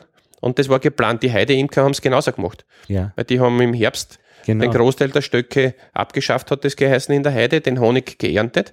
Dann haben es die Heide ist eine sehr späte Tracht gewesen, dann haben sie die ganzen Frühtrachten genutzt, dass sie die Völker aufbauen, oft ja. schwärmen. Ja. Und dann hat er aus einem Volk, was er eingewintert hat, hat er dann zur Heide drei oder vielleicht sogar vier Völker wieder gehabt, durch die Vermehrung, die im Laufe des Sommers stattgefunden ja. hat. Also das Ganze, wenn man Erwerbsimker ist, muss man wirklich ganz genau planen, in welche Nische möchte ich gehen, auch von der Honigproduktion, welche Trachten nutze ich, betreibe es als Wanderimker oder eher mit Stand- oder Fernimkerei damit ich am Ende meinen Lebensunterhalt davon bestreiten kann und den meiner Familie auch. Hm. Jetzt, Herr Mosberghofer, Sie haben ja doch einen Überblick über verschiedene Möglichkeiten der, bei, bei Nahrungsmitteln, also äh, Leute, die von äh, praktisch die davon leben oder das erwerbsmäßig machen. Äh, ist diese Imkereigeschichte sehr schwierig äh, im Vergleich zu, keine Ahnung, Schweinemast oder, oder äh, Hühner oder pff, Salat, sag ich jetzt einmal, äh, oder ist das? Das kann ich nicht beurteilen. Ich ja. habe mit Schweinemast, Hühnermast und Salatkultur nichts zu tun. Ey, aber so, so aber von, von der, es ist es, es urkompliziert, das mit den Bienen alles unter zu können, zu, zu Nein, ich sage es anders. äh, ohne entsprechendes Fachwissen ja. wird man heute überall Schiffbruch erleiden. Überall sie werden keinen Schweinemastbetrieb, sie können auch keinen Landwirtschaftsbetrieb ja. mehr führen ohne Fachwissen, weil sie allein die Förderformulare wahrscheinlich nicht ausfüllen können. Ja. ja. Das brauchen, damit sie entsprechend zusätzlich über die Förderungen vielleicht Geld lukrieren können. Und die Bauern müssen genauso, ob das jetzt ein Schweinebauer, ein Gemüsebauer oder ein anderer ist, ein Hühnermeister, der muss genauso Bescheid wissen, welches Futter brauchen meine Tiere, welches, äh, welche Krankheiten können sie haben, was sind die Krankheitssymptome, was mache ich, wenn Symptome auftreten muss ich einen Tierarzt holen, kann ich möglicherweise selbst mit bestimmten Mitteln, die ich halt selbst einsetzen darf, vorbeugend aktiv natürlich. werden oder solche Dinge. Ja. Und genau dieses Wissen äh, brauchen natürlich auch die Imker und eigentlich jeder Imker. Und deswegen ist es so wichtig, dass äh, wenn Jungimker anfangen mit der Imkerei, sie sich nicht nur einfach einen Bienenstock kaufen, so irgendwie naturverklärt denken, das ist ideal, jetzt tue ich was Gutes für die Natur, jetzt kaufe ich mir einen Bienenstock oder einen Schwarm, ja. den stelle ich irgendwo hin, ja. dann mache ich überhaupt nichts, weil die Bienen sollen natürlich arbeiten können. Ich möchte keinen Eingriff haben, ich möchte die Bienen weder behindern noch sonst irgendwie denen was antun. Und dann lassen sie ihn stehen und dann geht er ihnen ein weil er Varroa-Milben hat, weil er vielleicht abgeschwärmt ist, keine Königin nachgeschafft wurde auf die Art und Weise nach dem Schwarmauszug, dass er ausgestorben ist oder irgendwas anderes passiert ist. Das heißt, er sollte sich bewusst sein, wenn er eine Imkerei hat, auch einstockischer Imkerei, dass er das Wissen hat, welche Krankheiten gibt's, wie gehe ich mit den Völkern um, welche Situationen können auftreten, wie muss ich dann reagieren, habe ich einen Kollegen vielleicht, den ich fragen kann oder so. Weil ohne Ausbildung man sieht es immer wieder, verlieren die dann auch die Freude, weil wenn die jedes Jahr ihre Völker verlieren und einfach ignorieren, dass es Varroa-Milben gibt oder das vielleicht gar nie gehört haben, solche Fälle gibt es auch immer wieder, dann werden sie Schiffbruch erleiden. Und damit tun sie sich selbst nichts Gutes, weil sie stecken Geld rein, Enthusiasmus, der wird dann enttäuscht. Auf der anderen Seite tun sie aber auch den Nachbarimker nichts Gutes, mhm. weil wenn die zum Beispiel sagen, ich mache keine Varroa-Behandlung, die Milben und die Bienen sollen sich das selbst ausmachen über die Selektion und es fliegen dann oder es werden umgetragen einige tausend Milben aus dem Bienenstand vom sozusagen Naturimker, der gar nichts machen will, in einen anderen Betrieb, der schon untergeht in Milben und dann sterben dem seine Völker auch noch. Ja. Dann hat der eine praktisch den Schaden, weil er halt die Bienen in Ruhe lassen wollte und der andere hat den Schaden, weil er die Milben vom anderen gekriegt hat. Und mhm. in Summe sind praktisch dann zwei Bienenstände ausgestorben. Mhm. Also aus dem Grund ist da schon wichtig, dass man irgendwo an einem Strang zieht und entsprechendes Fachwissen hat. Das andere natürlich, alles was mit Lebensmittelvermarktung zu tun hat und Produktion, unterliegt die Imkerei dem Lebensmittelrecht wie alles andere. Und da sind auch die entsprechenden Vorschriften einzuhalten, von mhm. der Produktqualität bis zur Kennzeichnung. Mhm. Und wie groß die Schriftgröße auf der Etikette ist. Mhm. Und das ist ja letztlich auch wirklich Sicherheit am, am, äh, am, am Kunden, also an, an uns allen, weil, weil um sonst hat man das nicht so entwickelt, ja, Lebensmittelsicherheit. Ja, das, das stimmt schon. Nur beim Honig ist es so, der ja. Honig ist ein sehr robustes Produkt, ja, ja, weil er einfach aha. Eigenschaften hat. Er hat ganz einen geringen Wassergehalt, aha. er hat einen extrem hohen Zuckergehalt ja. und beides zusammen ist normalerweise schon eine konservierende Eigenschaft. Ja, ja. Dann kommen von den Bienen noch verschiedene andere Inhaltsstoffe dazu, die eben hemmend wirken auf äh, das Wachstum von bestimmten Keimen, so dass dem Honig eigentlich kaum was passiert, außer er hat einen zu hohen Wassergehalt, dann kann er zum Beispiel zum Gären beginnen. Ja, ja. Also da ist der Honig äh, ohnehin Seite. ein besseres Produkt, ja. Und, und deswegen ist er auch so frei zugänglich für, für auch Hobbyimker, ihn zu verkaufen. Also da, man hatte den Eindruck, das ist durchaus, da, da gibt's keine unüberwindlichen gesetzlichen Auflagen.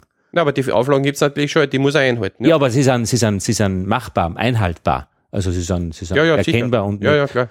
Ja. Ja. Äh, von den Krankheiten ja praktisch äh, Varroa-Milbe, Varose heißt das. Gell? Varroose ist dann das Krankheitsbild. Varose. Und was ist das für ein Krankheitsbild, wenn man die Milben also nicht schafft wegzukriegen?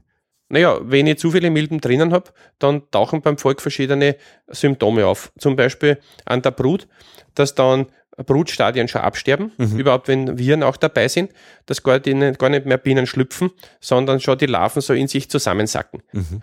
Wenn es aber Paralysevirus zum Beispiel drinnen ist. Okay. Oder dass die Bienen dann, wenn es den Flügelverkrüppelungsvirus äh, mitkriegen. Den gibt's auch? Ja, den Okay. gibt's auch. Der kann übertragen werden durch den Stich. Er kann aber über, über die Eier schon von der Königin übertragen werden oder auch über das Sperma vom Drohnen auf das Ei Ja. und dann auf die Larve.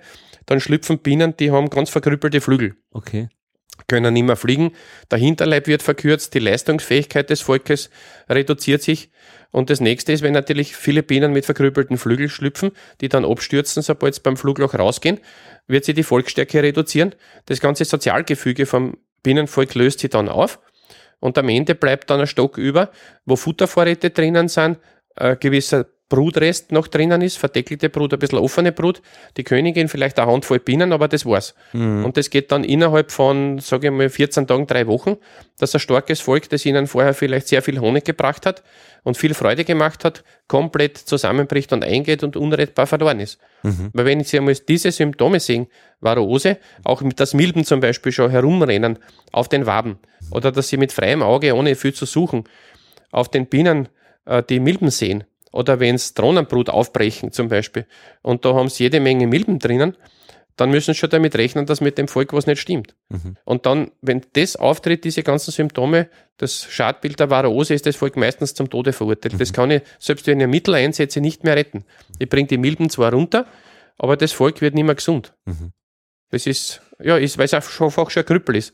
Und also, wie erkenne ich es? Fluglochbeobachtung einmal an den Bienen selbst und äh, unten äh, praktisch, äh, indem ich eine weiße Platte reinschiebe und schaue, wie viel pro Tag runterfallen. Ja, das ist schon was anderes. Da erkenne ich nicht die Varroose an sich, sondern da kann ich eine Abschätzung machen des Befalls. Weil ein gewisser Teil der Milben stirbt immer ab, Ja. natürlicherweise. Ja. Und je mehr Milben drin sind, desto mehr sterben ab.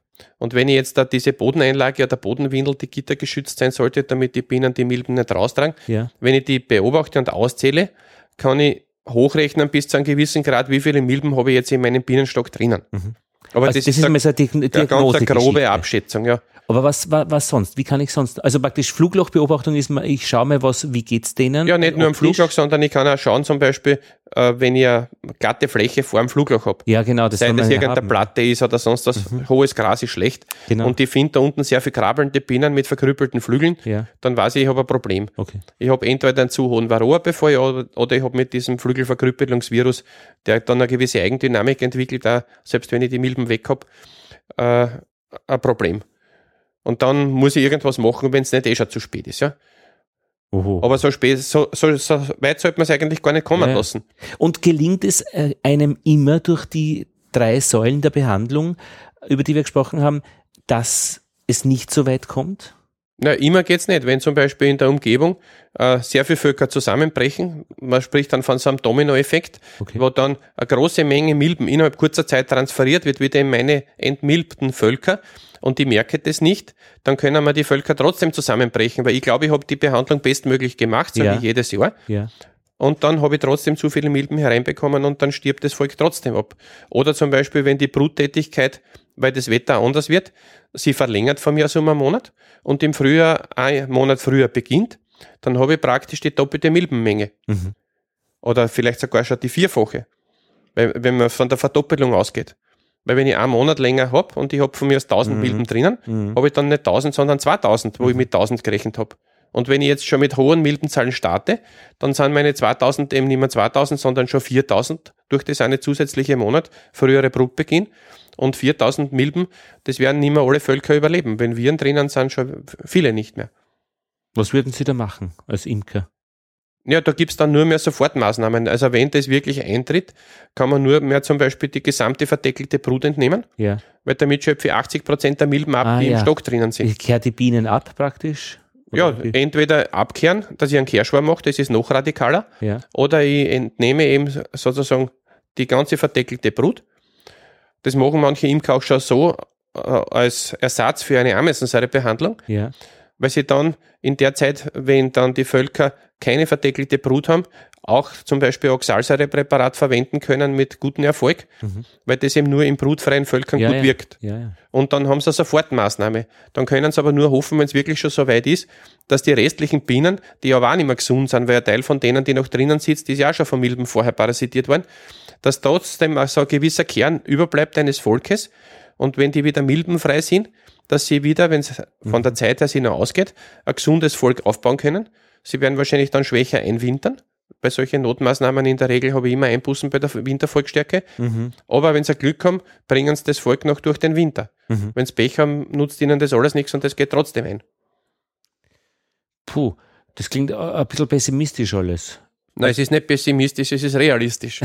Ja, eh, Ja. leider. Ja. Aber durch, durch fachgerechtes Verhalten und Wissen äh, ist mir das immer ein, kann mir das immer einsichtig sein, wie gerade der Zustand ist. Da gibt's keine äh, verborgenen Faktoren.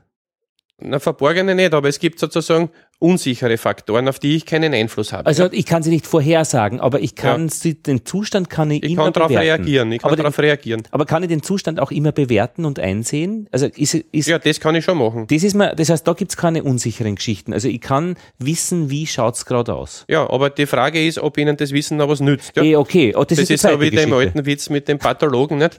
Der, der Ja. Pathologe weiß alles, aber zu spät. Genau. Ja? Also das kann Ihnen Okay. schon passieren, ja? Ja, ja. Dass wenn Sie praktisch zu spät jetzt nachschauen oder aus irgendeinem Grund was passiert, Ja. dass zwar sehen, Sie haben jetzt einen zu hohen Varroa-Befall, Ja. aber es ist Hopfen und Malz verloren bei dem Stock. Sie können wirklich nichts mehr machen. Und der Ausweg ist jetzt praktisch äh, früher, äh, äh, dass man es gewusst hätte. Äh, Na, der Ausweg ist, äh, es gibt mehrere Arten von Auswegen oder sozusagen mehrere Absicherungen. Ja.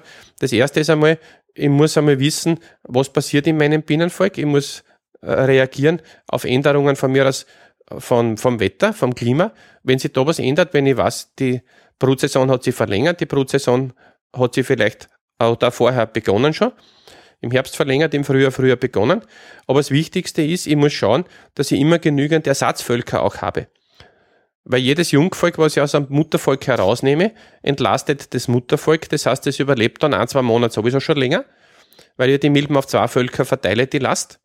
Und zusätzlich habe ich das Jungvolk, wenn ich es entsprechend mache und behandle auch, als Reserve, sollte mit meinen Muttervölkern, die die Wirtschaftsvölker sind in der Regel, wo der Honig produziert wird, was passieren, dann habe ich mein Jungvolk im nächsten Jahr als Reserve.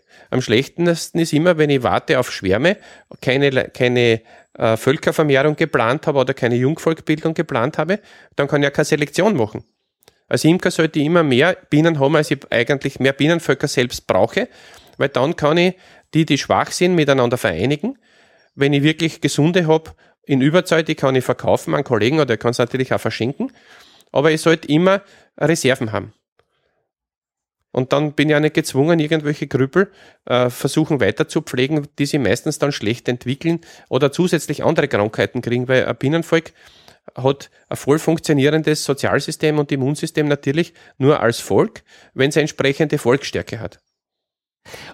was ist denn so die optimale Anzahl an Völkern, die ich dann so als Hobby-Imker, also jetzt nicht als Erwerbsimker habe? So Das kann man so nicht benennen. Das, was Sie noch mit Spaß betreuen können, würde ich mal sagen. Okay, aber praktisch mit diesem Puffer eben, dass man eben Reservevölker hat und, und also immer mit, mit drei wird man keine Reservevölker haben. Naja, drei bis fünf ist schon ein gewisser Ansatz. Ja. Ein Volk ist schlecht. Ja. Ja, ja. Mehrere Völker sind schon deswegen gut, damit Sie einmal sehen, wie unterschiedlich die Völker sein können. Es ist ja so, dass nicht ein Volk Ja, äh, gleich ist wie das andere. Das habe ich auch schon Und mal gesagt, ja. Sie sehen ja nur die Unterschiede. Was ist ein schönes Volk, was ist ein schwaches Volk, wenn es zumindest zwei Völker am Stand haben. Ja? Genau. Wenn es nur eines haben und im Idealfall es ist ein super Volk, kennen es nichts anderes. Ja? Ihr Nachbar hat das andere Volk, nur, auch nur eines, das ist ein Krüppel schon immer gewesen, der sagt, na, mein Volk ist nie größer als eine Zage von mir aus. Ja? Also deswegen ist schon mal gut, dass man diese Variationsbreite, wie die Bienenvölker sein können, von der Volksstärke her sieht, dass man drei bis fünf Völker hat. Auch die Verhaltensunterschiede. Die Völker können sich unterschiedlich verhalten. Das eine sticht mehr wie das andere. Das eine sitzt ruhiger auf den Waben, die anderen rennen vielleicht von den Waben runter. Die Sachen sieht man alle natürlich nur dann, wenn man ein paar Völker hat. Alternative gibt's natürlich auch. Man besucht andere Stände, macht von mir so einen Imkerkurs, wo man im Rahmen der Ausbildung auch an der Imkerschule verschiedene Völker sieht. Oder man macht so einen regelmäßigen Besuchswechsel. Einmal geht man zu seinem Freund, dann kommt der Freund her, diskutiert das oder in der Ortsgruppe macht man so einen Tag der offenen äh, Tür, wo man von einem zum anderen geht und sagt, wenn sie die gut kennen, ja, ich lasse mich in, mein, in in meinen Betrieb reinschauen und dann sieht er auch vieles, ja. Also praktisch dieser Austausch an Wissen, Erfahrung und gemeinsam Ja, ja. hinschauen. Und halt beobachten. Und der muss die. Möglichkeit haben, dass er unterschiedliche Dinge sieht. Ja, ja, klar. Ja. Das ist auch äh, positive Ausweg. Das hat man also, nur, positive wenn, Sache. wenn er sozusagen die Bienen vernachlässigen muss, weil er zeitlich Ja, ja. überlastet ist vom Gut. Beruf her und so, dann macht Geschichte. ihm das Hobby sicher keinen Spaß mehr und dann hat er Probleme mit der Bienengesundheit oder mit Ausfällen, dann macht es ihm noch weniger Spaß. Mhm. Also dann hat er die Schwelle sicher schon überschritten, was man in seiner jetzigen Situation ihm als Hobby am Völkerzoll zumuten soll. Das andere ist natürlich, was vertragen die Nachbarn. Mhm. Nicht je nachdem, wo er imkert. Ja. Ja. Was vertragen die Nachbarn im Sinne von äh, der Anzahl an Völkern? Anzahl an Völkern, ja. Ja. Es gibt dann auch so mittel- und langfristige äh, Strategien gegen die Varroa-Milbe, also dass man Königinnen züchtet, die eben diese äh, Fähigkeiten dann verstärkt haben, äh, die Milben selbst zu erkennen. Aber da ist man noch nicht weit. Glaube Ja, es, es gibt verschiedene Tests, Leistungstests, wo man das messen kann. Zum Ja. Beispiel kann man die Ausräumrate von abgestorbener Brut messen. ja. Äh, oder man kann äh, zum Beispiel feststellen, äh, den Putztrieb, wie hoch ist der ausgeprägt bei den Bienen. Man kann die Milbenvermehrung im Stock messen, indem man schaut, wie viel fallen noch immer nach der gleichen Behandlungsart ab und solche Sachen. Aber in Summe ist bis jetzt nicht möglich gewesen, durch Zucht bei uns in Mitteleuropa eine Biene herauszuselektieren, seit Ja. wir die Varroa-Milbe haben, die ohne irgendwelche anderen zusätzlichen Maßnahmen, ohne unterstützende Maßnahmen von Seiten des Imkers überleben könnte.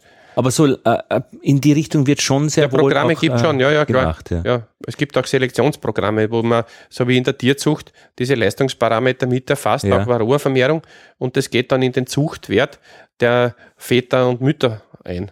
Und dann habe ich noch äh, äh, mitgekriegt, äh, aber das dürfte ein bisschen was esoterisch, nicht esoterisch, aber ein bisschen eigenartig sein, äh, der, der Bücherskorpion, Mhm. der früher in den Bienenstöcken mehr drinnen war oder auch nicht, weiß ich nicht, der wäre auch in der Lage, Milben äh, zu erkennen und zu... Äh, dazu kann ich eigentlich gar nichts sagen. Ja. Ich weiß, wie Bücherskorpione ausschauen, ich finde auch immer wieder, Aha, aber ich kann mir nicht vorstellen, dass wirklich eine Varroa-Bekämpfung auf den Bücherskorpion aufgebaut werden kann. scheinbar knappert er ein Bein an und saugt die dann wie ein Strohhalm aus oder so. Ja, aber wie erwischt er denn zum Beispiel die Milben, die in der verdeckelten Brut sitzen? Ja, eben. Ah, Und er wird sicher nicht auf eine Biene klettern Ja. und die Milben von der Biene runterputzen. Das Genau. wird er sicher auch nicht machen. also, Also, vom Putzer fischen wäre da die Idee gewesen. Aber ich das äh, ja, ein nein, ich, das halte ich für absolut Ja, ja. unrealistisch.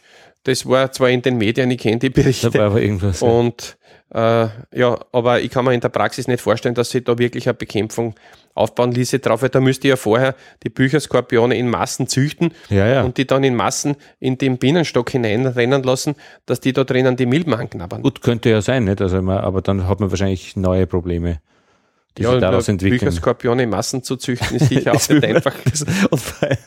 Ja. Ja, ja, ja, ja, ja. Äh, Und immer, man muss auch immer dazu sagen, immer äh, Varroose ist ja jetzt nicht das einzige äh, Krankheitsproblem, das wir bei Bienen haben. Es gibt dann natürlich auch noch viele andere und es gibt sicher auch noch viele andere Schädlinge. Stichwort der kleine Beutekäfer, der so im Anrollen ist in Richtung Italien aufwärts. Aber das sind dann Themen für weitere Bienengespräche, die wir, die wir ein andermal angehen. Insgesamt äh, von der Tragweite her ist es schon eine große Geschichte eben im Vergleich zu, gut, man kann es nicht gegeneinander vergleichen, diese, diese Probleme, die Bienen haben können. Was meinen Sie? Also, also die, die, die, die Varroa-Milbe im Vergleich zu jetzt ankommenden neuen Schädlingen äh, ist, ist, ist noch immer ein ganz ein großes Problem. Oder kommen da jetzt noch viel größere Probleme auf uns zu? Naja, wenn man es vergleicht, also heute die Varroa-Milbe sicher für gefährlicher für die Bienen als den Bienenstockkäfer. Okay. Äh, wie es Aber dann gut, vergleichen ist Wie immer es dann schwierig. wirklich ja. ausschaut, äh, weiß man nicht. Ja. Na, aber man hat ja zum Beispiel aus den USA beides. Die USA Aha. haben ja den Bienenstockkäfer eingeschleppt und die Varroa-Milbe. Ah ja, okay. Und die sagen dann, Und okay, ma, Da macht Varroa. sicher die Varroa-Milbe mehr Probleme Aha. als der Bienenstockkäfer. mhm, mhm. Aber grundsätzlich ist natürlich so, alles, was im Bienenvolk dazukommt ja, und das Bienenvolk belastet, Ja. schwächt natürlich das Bienenvolk. Das heißt, die Reserven, die jedes Bienenvolk in sich hat, ja, werden irgendwo angeknabbert von allen Seiten. Und das führt halt dann dazu, dass der kleinste Tropfen, wie man sonst sagt, das Fass zum Überlaufen bringt, dazu führt, dass das Bienenvolk dann kollabiert oder irgendwelche Sch- Schadsymptome zeigt. Und es gibt ja dann ja auch eben noch, was weiß ich, die Faulbrut und so weiter. Also da wird ein Buch gesehen von 1900. Diese äh, Faulbrut ist schon ganz lange bekannt oder äh, gibt schon, ist dort Ja, nein, die, die gibt schon sehr lange. Ja, Ja. ja. Ja. Und äh, nochmal zur, zur Milbe, äh, wenn, man die an, wenn man ihre Beine zählt, äh, kommt acht heraus. Das heißt, das ist äh, kein Spinnentier. Das ist ein Spinnentier. Ja. Mhm. Milben sind Spinnentiere. Was auch immer das, das sind, glaube ich, zweiteilig. Die haben einen, also einen Kopfteil und einen Hauptteil äh, und nicht dreiteilig wie andere Insekten, so viele. Ja, aber der Varroa- Varroa-Milbe sehen sie nicht einmal mehr richtig einen Kopfteil. Weil der so klein Weil ist. ja und hat ja einen Panzer auch drüber. Also Mhm. sie sehen, wenn sie eine Milbe sehen, eigentlich nur einen kompakten Mhm. äh, braunen Punkt. Ja, genau. Ja. Der, aber der breiter ist als, als, aber als lang. weil Sie das sagen, jetzt sind wir beim Aussehen gelandet sind, vielleicht zum Abschluss ist es ein, Ja. guter, ein guter Punkt, ja, weil Sie vorher auch gefragt haben, was muss man wissen von der Varroa-Milbe? Man sollte sie einmal kennen. Ja? Ja, ja. Wir haben heuer zum Beispiel eine Probe bekommen, die ist uns eingeschickt worden, die Bienen tragen so komische Pollen ein, Aha. was das sein könnte. Und dann hat sich herausgestellt, dass die Pollen, die da herunten liegen, lauter Varroa-Milben waren. Aha. Also jeder Jungimker ist gut beraten, wenn er sich ein gutes Buch besorgt. Ja. Oder im Internet findet er das Ganze eh alles. Oder bei uns auf der Homepage mit unseren Merkblättern kann er alles abrufen. Ja? Ja. Dass er mal weiß, wie schauen die ganzen Schädlinge aus. Wie schaut eine gesunde Biene aus, wie schaut eine kranke Biene aus. Dann kann das nicht mehr passieren, dass er praktisch, oder als Eier hat er es bezeichnet. Ja? Andere Einsendung war, er hat im Bienenstock so komische rötliche Eier gefunden. Ja, ja. Und dann habe ich gesagt, er soll uns schicken und dann hat sich herausgestellt, dass diese Eier lauter Varroa-Milben waren. Mhm. Also natürlich, wenn man keine Lupe zur Hand hat oder kein Stereomikroskop oder so irgendein Vergrößerungsgerät, dann könnte man es vielleicht verwechseln, ja. Aber auf der anderen Seite, wenn ich Bienen halte, sollte ich zumindest einmal eine Varroa-Milbe gesehen haben. Da könnten sicher auch die Vereine was tun für die Jungimker, indem die so Varroa-Schautage von mir aus machen, wo sie in die Vereinsabende äh, Varroa-Milben mitbringen nach einer Behandlung oder äh, Drohnenbrutwaben, wo man den Jungimkern zeigt, wenn man die Drohnenbrut auseinanderbricht, wie schaut jetzt da so eine Varroa-Milbe aus? Wie schauen die Weibchen aus? Wie schauen die Männchen aus? Die sind da halt nur in der Zelle drinnen. Wie schauen die Larven aus? Dass die das wirklich einmal live sehen und nicht nur in einem Buch, weil dann sehen sie sofort das richtige Größenverhältnis. Wie klein sind die Dinger wirklich, worauf muss ich schauen? Dann gibt's helle Milben, dunkle Milben und solche Dinge, dass man das wirklich macht. Weil in vielen Fällen ist es so, es ist schon eine gewisse Varroa-Müdigkeit eingetreten. Jeder sagt, na Varroa, ich kann das schon nicht mehr hören. Bei den Vorträgen wird es vernachlässigt. Aber es ist meiner Meinung nach, das merkt man wirklich, eine Lücke entstanden zwischen dem Wissen, was die älteren Imker gehabt haben, die schon länger Bienen haben, in der Zeit, wo die Milbe eingeschleppt wurde in Österreich und sich Ja. ausgebreitet hat, wo intensive Schulungen stattgefunden haben Ja. und wo jeder heute annimmt, es weiß eh schon jeder alles über die Varroa-Milbe, aber die Jungen wissen nichts drüber. Ah. Die kaufen sich eben irgendwo die Bienen, weil sie enthusiastisch sind, haben keine Ahnung von Varroa-Milben, haben auch noch nie eine gesehen und da ist jetzt eine Lücke. Und deswegen wäre es wichtig, dass man denen wirklich praktisches Anschauungsmaterial in die Hand gibt und das könnten sicher am besten Vereine machen oder wenn der einen Mentor hat, einen älteren, einen erfahrenen Imker, der ihn unterstützt und sozusagen sagt, schau bitte, auf das musst du schauen. Auch bei den Brutkrankheiten ist das so. Ja, ich meine, das macht, finde ich, auch das Faszinierende der, der Imkerei, diese Wissensweitergabe, die echt eine, eine wichtige Angelegenheit ist. Also man, äh, ich, mein, ich habe es zum Beispiel beim, beim, beim Imkerkurs in, in Mistelbach heuer gesehen, die Varroa-Milbe beim Albert Schittenheim, weil wir eben zu einem Stand gegangen sind und die war halt im Nacken äh, Ja. einer Biene und dann habe ich einmal eine echt gesehen und er hat auch einen, einen ganzen äh, Nachmittag äh, über diese Entwicklungszyklen der, der Varroa-Milbe gesprochen. Also das Ja. war eigentlich eine sehr gute äh, Ausbildung her. Nur was es dann bedeutet jetzt für den Stand, für die Arbeit und, und wie diagnostiziere ich, was kann ich tun und, und diese ganzen Ablaufgeschichten, die wird man wahrscheinlich am besten im Kontakt mit anderen erfahrenen Imkern machen können. Wobei da auch oft die Gefahr ist, dass es eben sogenannte erfahrene Imker eben gerade nicht richtig machen und dann äh, irgendwie äh, Ja, das Problem hat man immer. Nicht? Also, da Ja. äh, ist gescheiter, er sucht sich ein gescheites Buch, Ja, ja, wo das eben. beschrieben ist. Oder es gibt ja vom österreichischen Imkerbund diese äh, Broschüre Varroa-Bekämpfung. ja, ja, und das, das, dem Ja, kann man dann drauf. Da ist das sozusagen ein Schema drinnen, wie er nach dem Ablauf das einstellen kann. Sie haben auch ein Buch geschrieben, gell, über die man- Imkerei. Ja, das eine, den erfolgreichen Imker, gemeinsam Genau. mit dem Herrn Ulz. Ja, das Ja. werden wir anschauen. Gibt, gibt was anderes auch noch. Ja. Ja.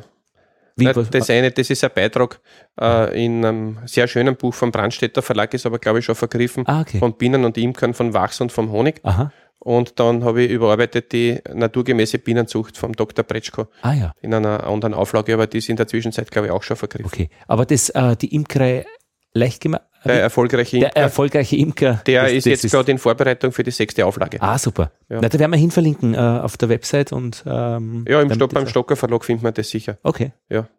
Gut. Gerne. Ich glaube, das war's, oder? Ja. Sollte man noch irgendwas Wichtiges sagen? Nein, ich glaube, das war ein sehr weiter Bogen schon, den wir da abgehandelt haben. Ja. Über die Varroa könnte man tagelang reden, aber ja. das Wichtigste, glaube ich, ist einmal gesagt worden. Okay, super. Ja. Und wie gesagt, ich kann nur darauf verweisen, wenn sich wer dafür interessiert. Wir haben bei uns auf der Homepage äh, www.ages.at, mhm. wenn man weitergeht zu den Bienen, äh, Merkblätter ja. zu den verschiedensten Krankheitserregern und zur Varroa gibt es auch was. Ja. Ähm, heuer war ja ein starkes Varroa-Jahr, habe ich mitbekommen, so in den Foren, was man hört. Aber da werden wir vielleicht jetzt am besten äh, mit dem Reinhard Fritsch äh, sprechen ja. vom äh, Forum von Bienen aktuell, wie es gerade in äh, was, was Thema in den Foren derzeit ist. Ja, dann bedanke ich mich jetzt ja, mal gerne. bei Ihnen fürs Gespräch. Danke, Rudolf Mosbeckhofer. Ich gerne. Hat mich sehr gefallen. Dankeschön.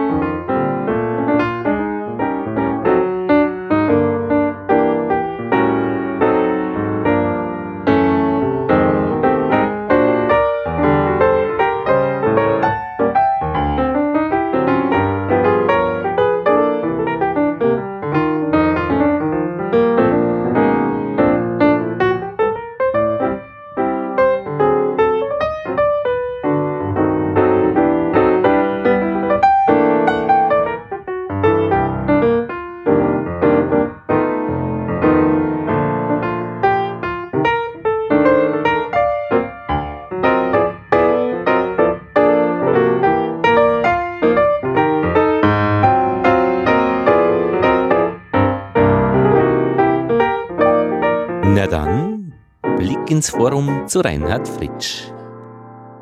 Reinhard, zurück aus dem Urlaub. Was war das? Karibik, glaube ich, gell? Nicht so weit weg. Das war Sardinien. naja, immerhin, immerhin. Na gut, Reinhard, Varroa ist ein Thema auch im Forum, Blick ins Forum. Das wird auch wirklich, glaube ich, Länge mal Breite diskutiert, wann immer es was zu diskutieren gibt. Da kann man auch gut nachlesen, wenn man etwas zu wissen braucht. Es ist aber jetzt in letzter Zeit aufgetaucht, das Thema Beutenkäfer. Also ein weiterer Schädling, der das Potenzial hätte, Probleme zu liefern. Ja, leider. Wie schaut es denn da von deiner Seite her aus? Was gibt es da an Informationen, die bei, bei euch im Forum so auftauchen?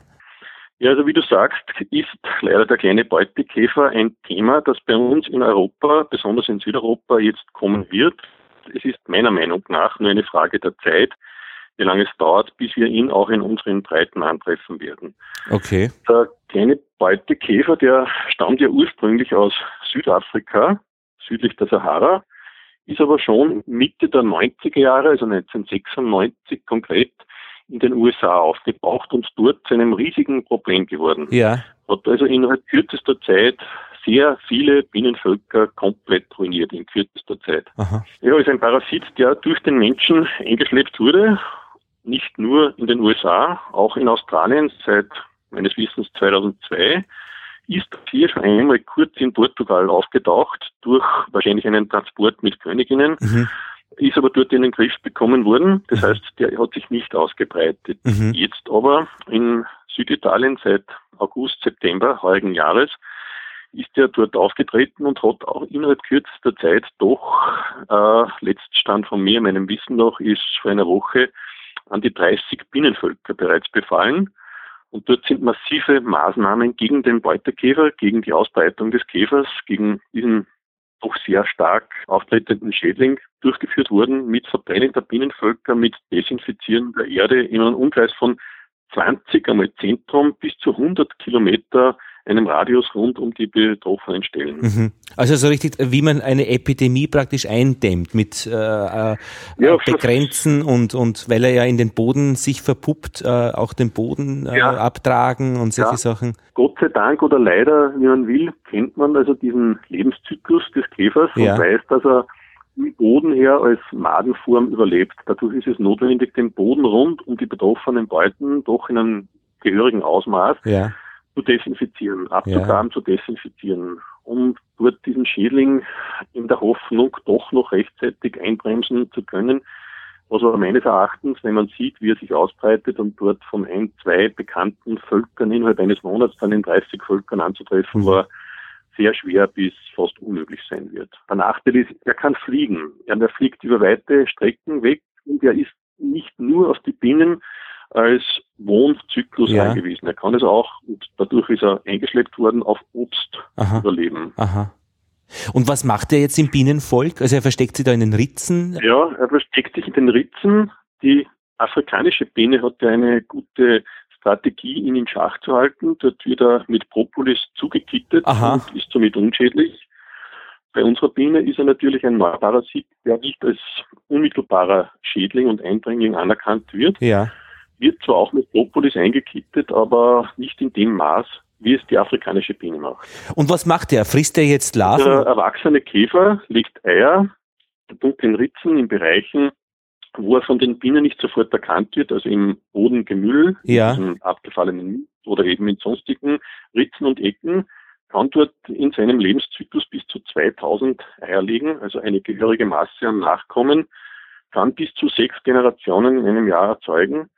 Und die Eier, die nach drei bis vier Tagen schlüpfen, sind dann Maden, die sich wirklich kreuz und quer durch das gesamte Wabenmaterial durchfressen. Aha. Also quer Aha. durch den Honig, quer durch das äh, eingelagerte Bienenbrot. Also er zerstört praktisch das gesamte Bienenvolk. Und wenn so ein Volk wirklich komplett stark mit diesem Käfer einen Befall hat, ja. Dann ist es innerhalb von 14 Tagen so weit, dass die Bienen ausziehen und den Rest inklusive der Brut dem Käfer überlassen müssen. Das ist mhm, dann mhm. ja doch eine Katastrophe. Ja, und nicht nur, nicht nur die Bienen sind betroffen, sondern auch Hummelvölker. Natürlich nicht in diesem Ausmaß, aber auch Wildbienen oder Hummelvölker, die kleinere Staaten bilden und wo doch Nektar und Honig und Pollen eingelagert werden, mhm. sind im Beutekäfer ein Opfer. Mhm. Jetzt kann man ihn relativ gut erkennen und, und, und weil ähm, er ist ja auch jetzt nicht klein, also er ist deutlich sichtbar und auch an den Schäden am Schadbild erkennbar. Kann man ihn aufhalten? Also was ist so eine Maßnahmen, die man als ja, also klein ist er nicht, er ist erkennbar etwa ein Drittel der Bienengröße, also so wie ein Marienkäfer in dieser Größenordnung ist er, ist mit dem Glanzkäfer, mit dem Rapsglanzkäfer verwandt, der aber weit nicht bis überhaupt nicht solche Schadensbilder hervorruft wie mhm. der kleine Käfer. Mhm. Man kann ihn als Imker mit einer, Gott sei Dank oder leider haben wir die Erfahrung eben aus Amerika, aus Australien und den anderen Ländern, wo er schon aufgetreten ist, zumindest in Schach halten. Man wird ihn, wenn er mal aufgetreten ist, nicht mehr aufhalten können. Mhm. Wir werden mit ihm leben müssen, mhm. wie mit der Varroa, und werden unsere imkerliche Praxis darauf abstimmen müssen, den Käfer in Schach zu halten. Er ist auch mit, mit, mit organischen Säuren wie Essigsäure und Ameisensäure behandelbar, sage ich jetzt einmal, oder in Schach zu halten und genauso mit eigenen äh, Käferfallen, wo der Käfer, wenn er in den Bienenstock eintreten möchte, in die Falle gerät und von dort dann vom Imker her entfernt werden kann. Mhm. Natürlich wird es immer wieder Käfer geben, die diese Fallen umgehen können mhm. oder die Säuren, mit denen man ihn behandeln kann oder vernichten kann, ihn nicht den Garaus machen werden. Mhm.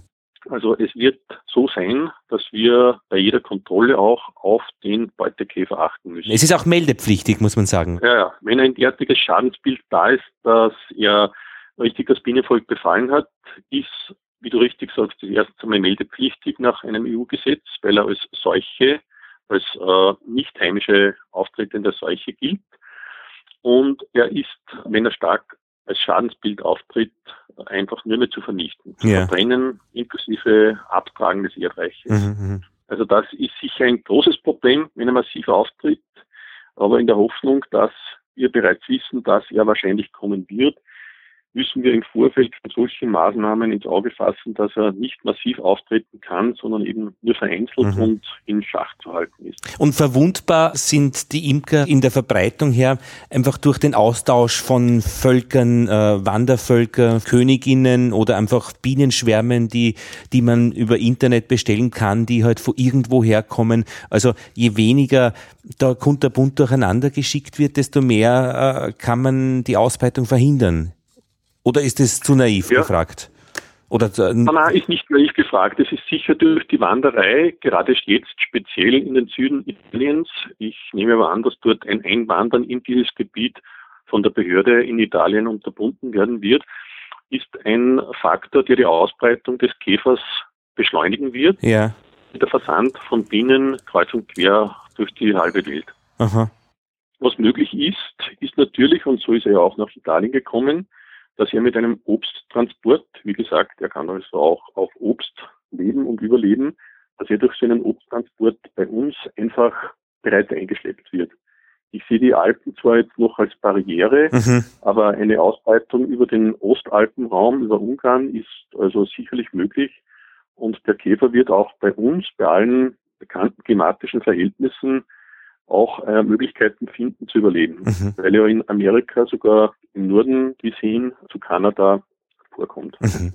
Das heißt, früher oder später wird es das einfach geben und man muss es zum Teil der. Ist meine persönliche Meinung, dass es so ja. sein wird. Ich glaube nicht, dass wir den in Italien dort wirklich komplett in den Griff bekommen werden, dass es ihn dort nicht mehr gibt. Und über diese Ausbreitungsschiene, es ist möglich, dass er so weit fliegt, wird er in den nächsten Jahren irgendwann einmal Richtung Norden sich ausbreiten und dann werden wir ihn wahrscheinlich bekommen. Mhm. Wenn es nicht früher durch Binnentransport, der leider stattfindet, durch Binnenversand, Völkerversand, bereits früher geschieht. Aber da wird ja die, also um aufs Forum noch einmal zu kommen, da wird ja die Stimmung auch im Forum dementsprechend gedrückt sein, oder? Also lustig findet das ja keiner. Na, lustig findet es keiner. Es gibt natürlich wie immer die Meinungen, die, die optimistischen Optimisten, die sagen, es wird nicht so arg sein, wir werden damit leben können, vielleicht kommt er gar nicht, bis wirklich zu den Pessimisten, die sagen, die Imkerei werde ich an den Nagel hängen, wann wir den Käfer bekommen. Ja, ja.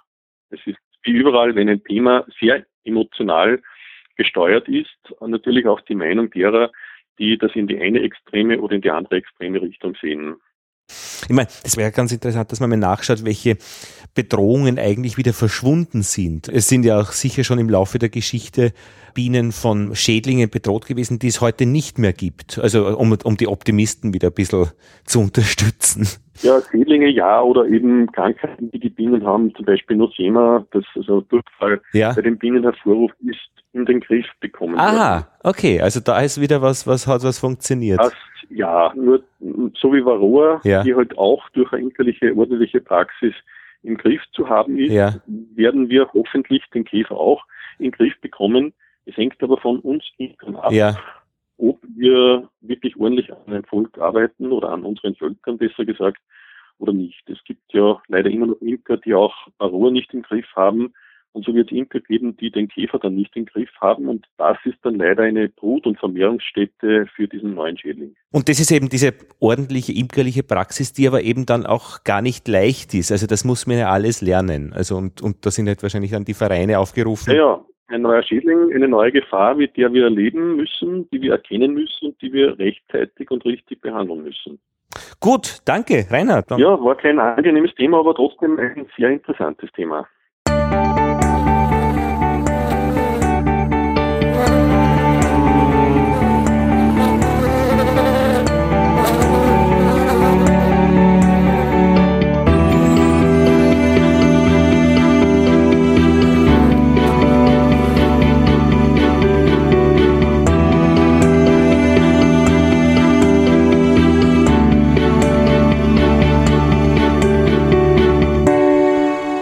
So, und jetzt zu einem Korrespondenten, zu einem Bienenkorrespondenten. Was ist los an den Ständen draußen, konkret in Graz? Leonardo della Pietra, er hat das Foto für das Bienengespräch Nummer 6 gemacht, und zwar von der Varroa-Milbe. Und Varroa ist eben auch bei ihm und er hat ein Volk, ein großes Thema. Das wird er uns jetzt erzählen.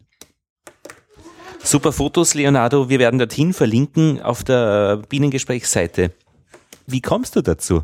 Weil ich habe einen Bienenstock seit äh, April. Ja. Und äh, ich habe gesehen, dass äh, es gab viele äh, auf meinem Stock und äh, wir haben ein Mikroskop. So. Ja. Ich habe gedacht, ich, ich kann vielleicht das für Varroa-Bilderaufnahme äh, verwenden. Man findet diese Bilder, indem man bei Bienen aktuell ins Forum schaut und unter dem Suchbegriff Varroa, also eine der aktuellen äh, Beiträge.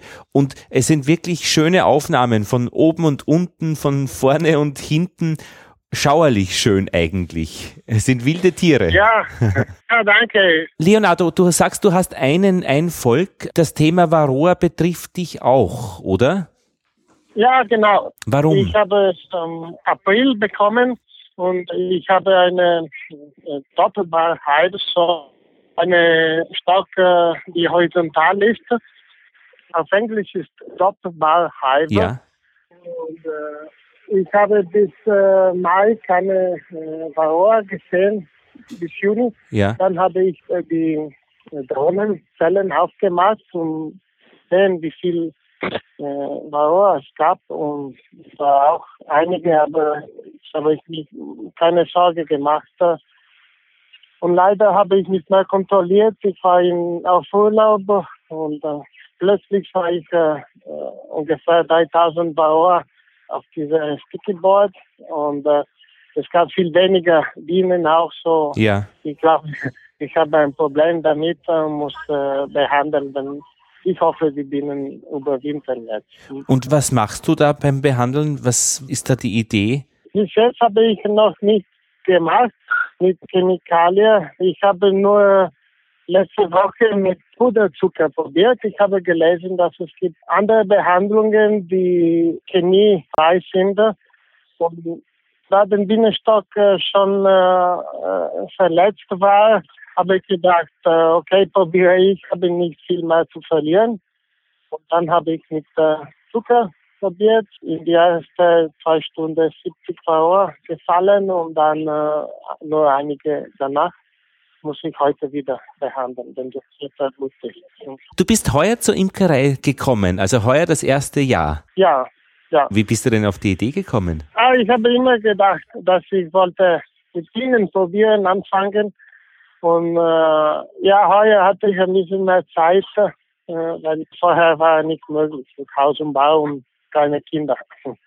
Und bist du da auch bei einem Verein, dass du zu Vereinsabenden gehst? Und nein, ich bin noch nicht gegangen. Ich habe viel gelesen, ein paar Bücher und über Internet mich informiert. Ja. Aber vielleicht muss ich schon irgendwelche äh, Ausbildung machen jetzt. Ja. Also ja, das ist gar nicht leicht. Zum Wetter vielleicht, äh, ja, man muss Erfahrung haben. Und die, die Imkervereine haben schon äh, kennen, was passiert in unserer Umgebung. So. Und du bist in Graz? Ich wohne in Graz, in der Stadt, so Don Bosco. In einem Garten, in einem alten Haus. Und ist kein Problem. Die Kinder spielen daneben. Und ja,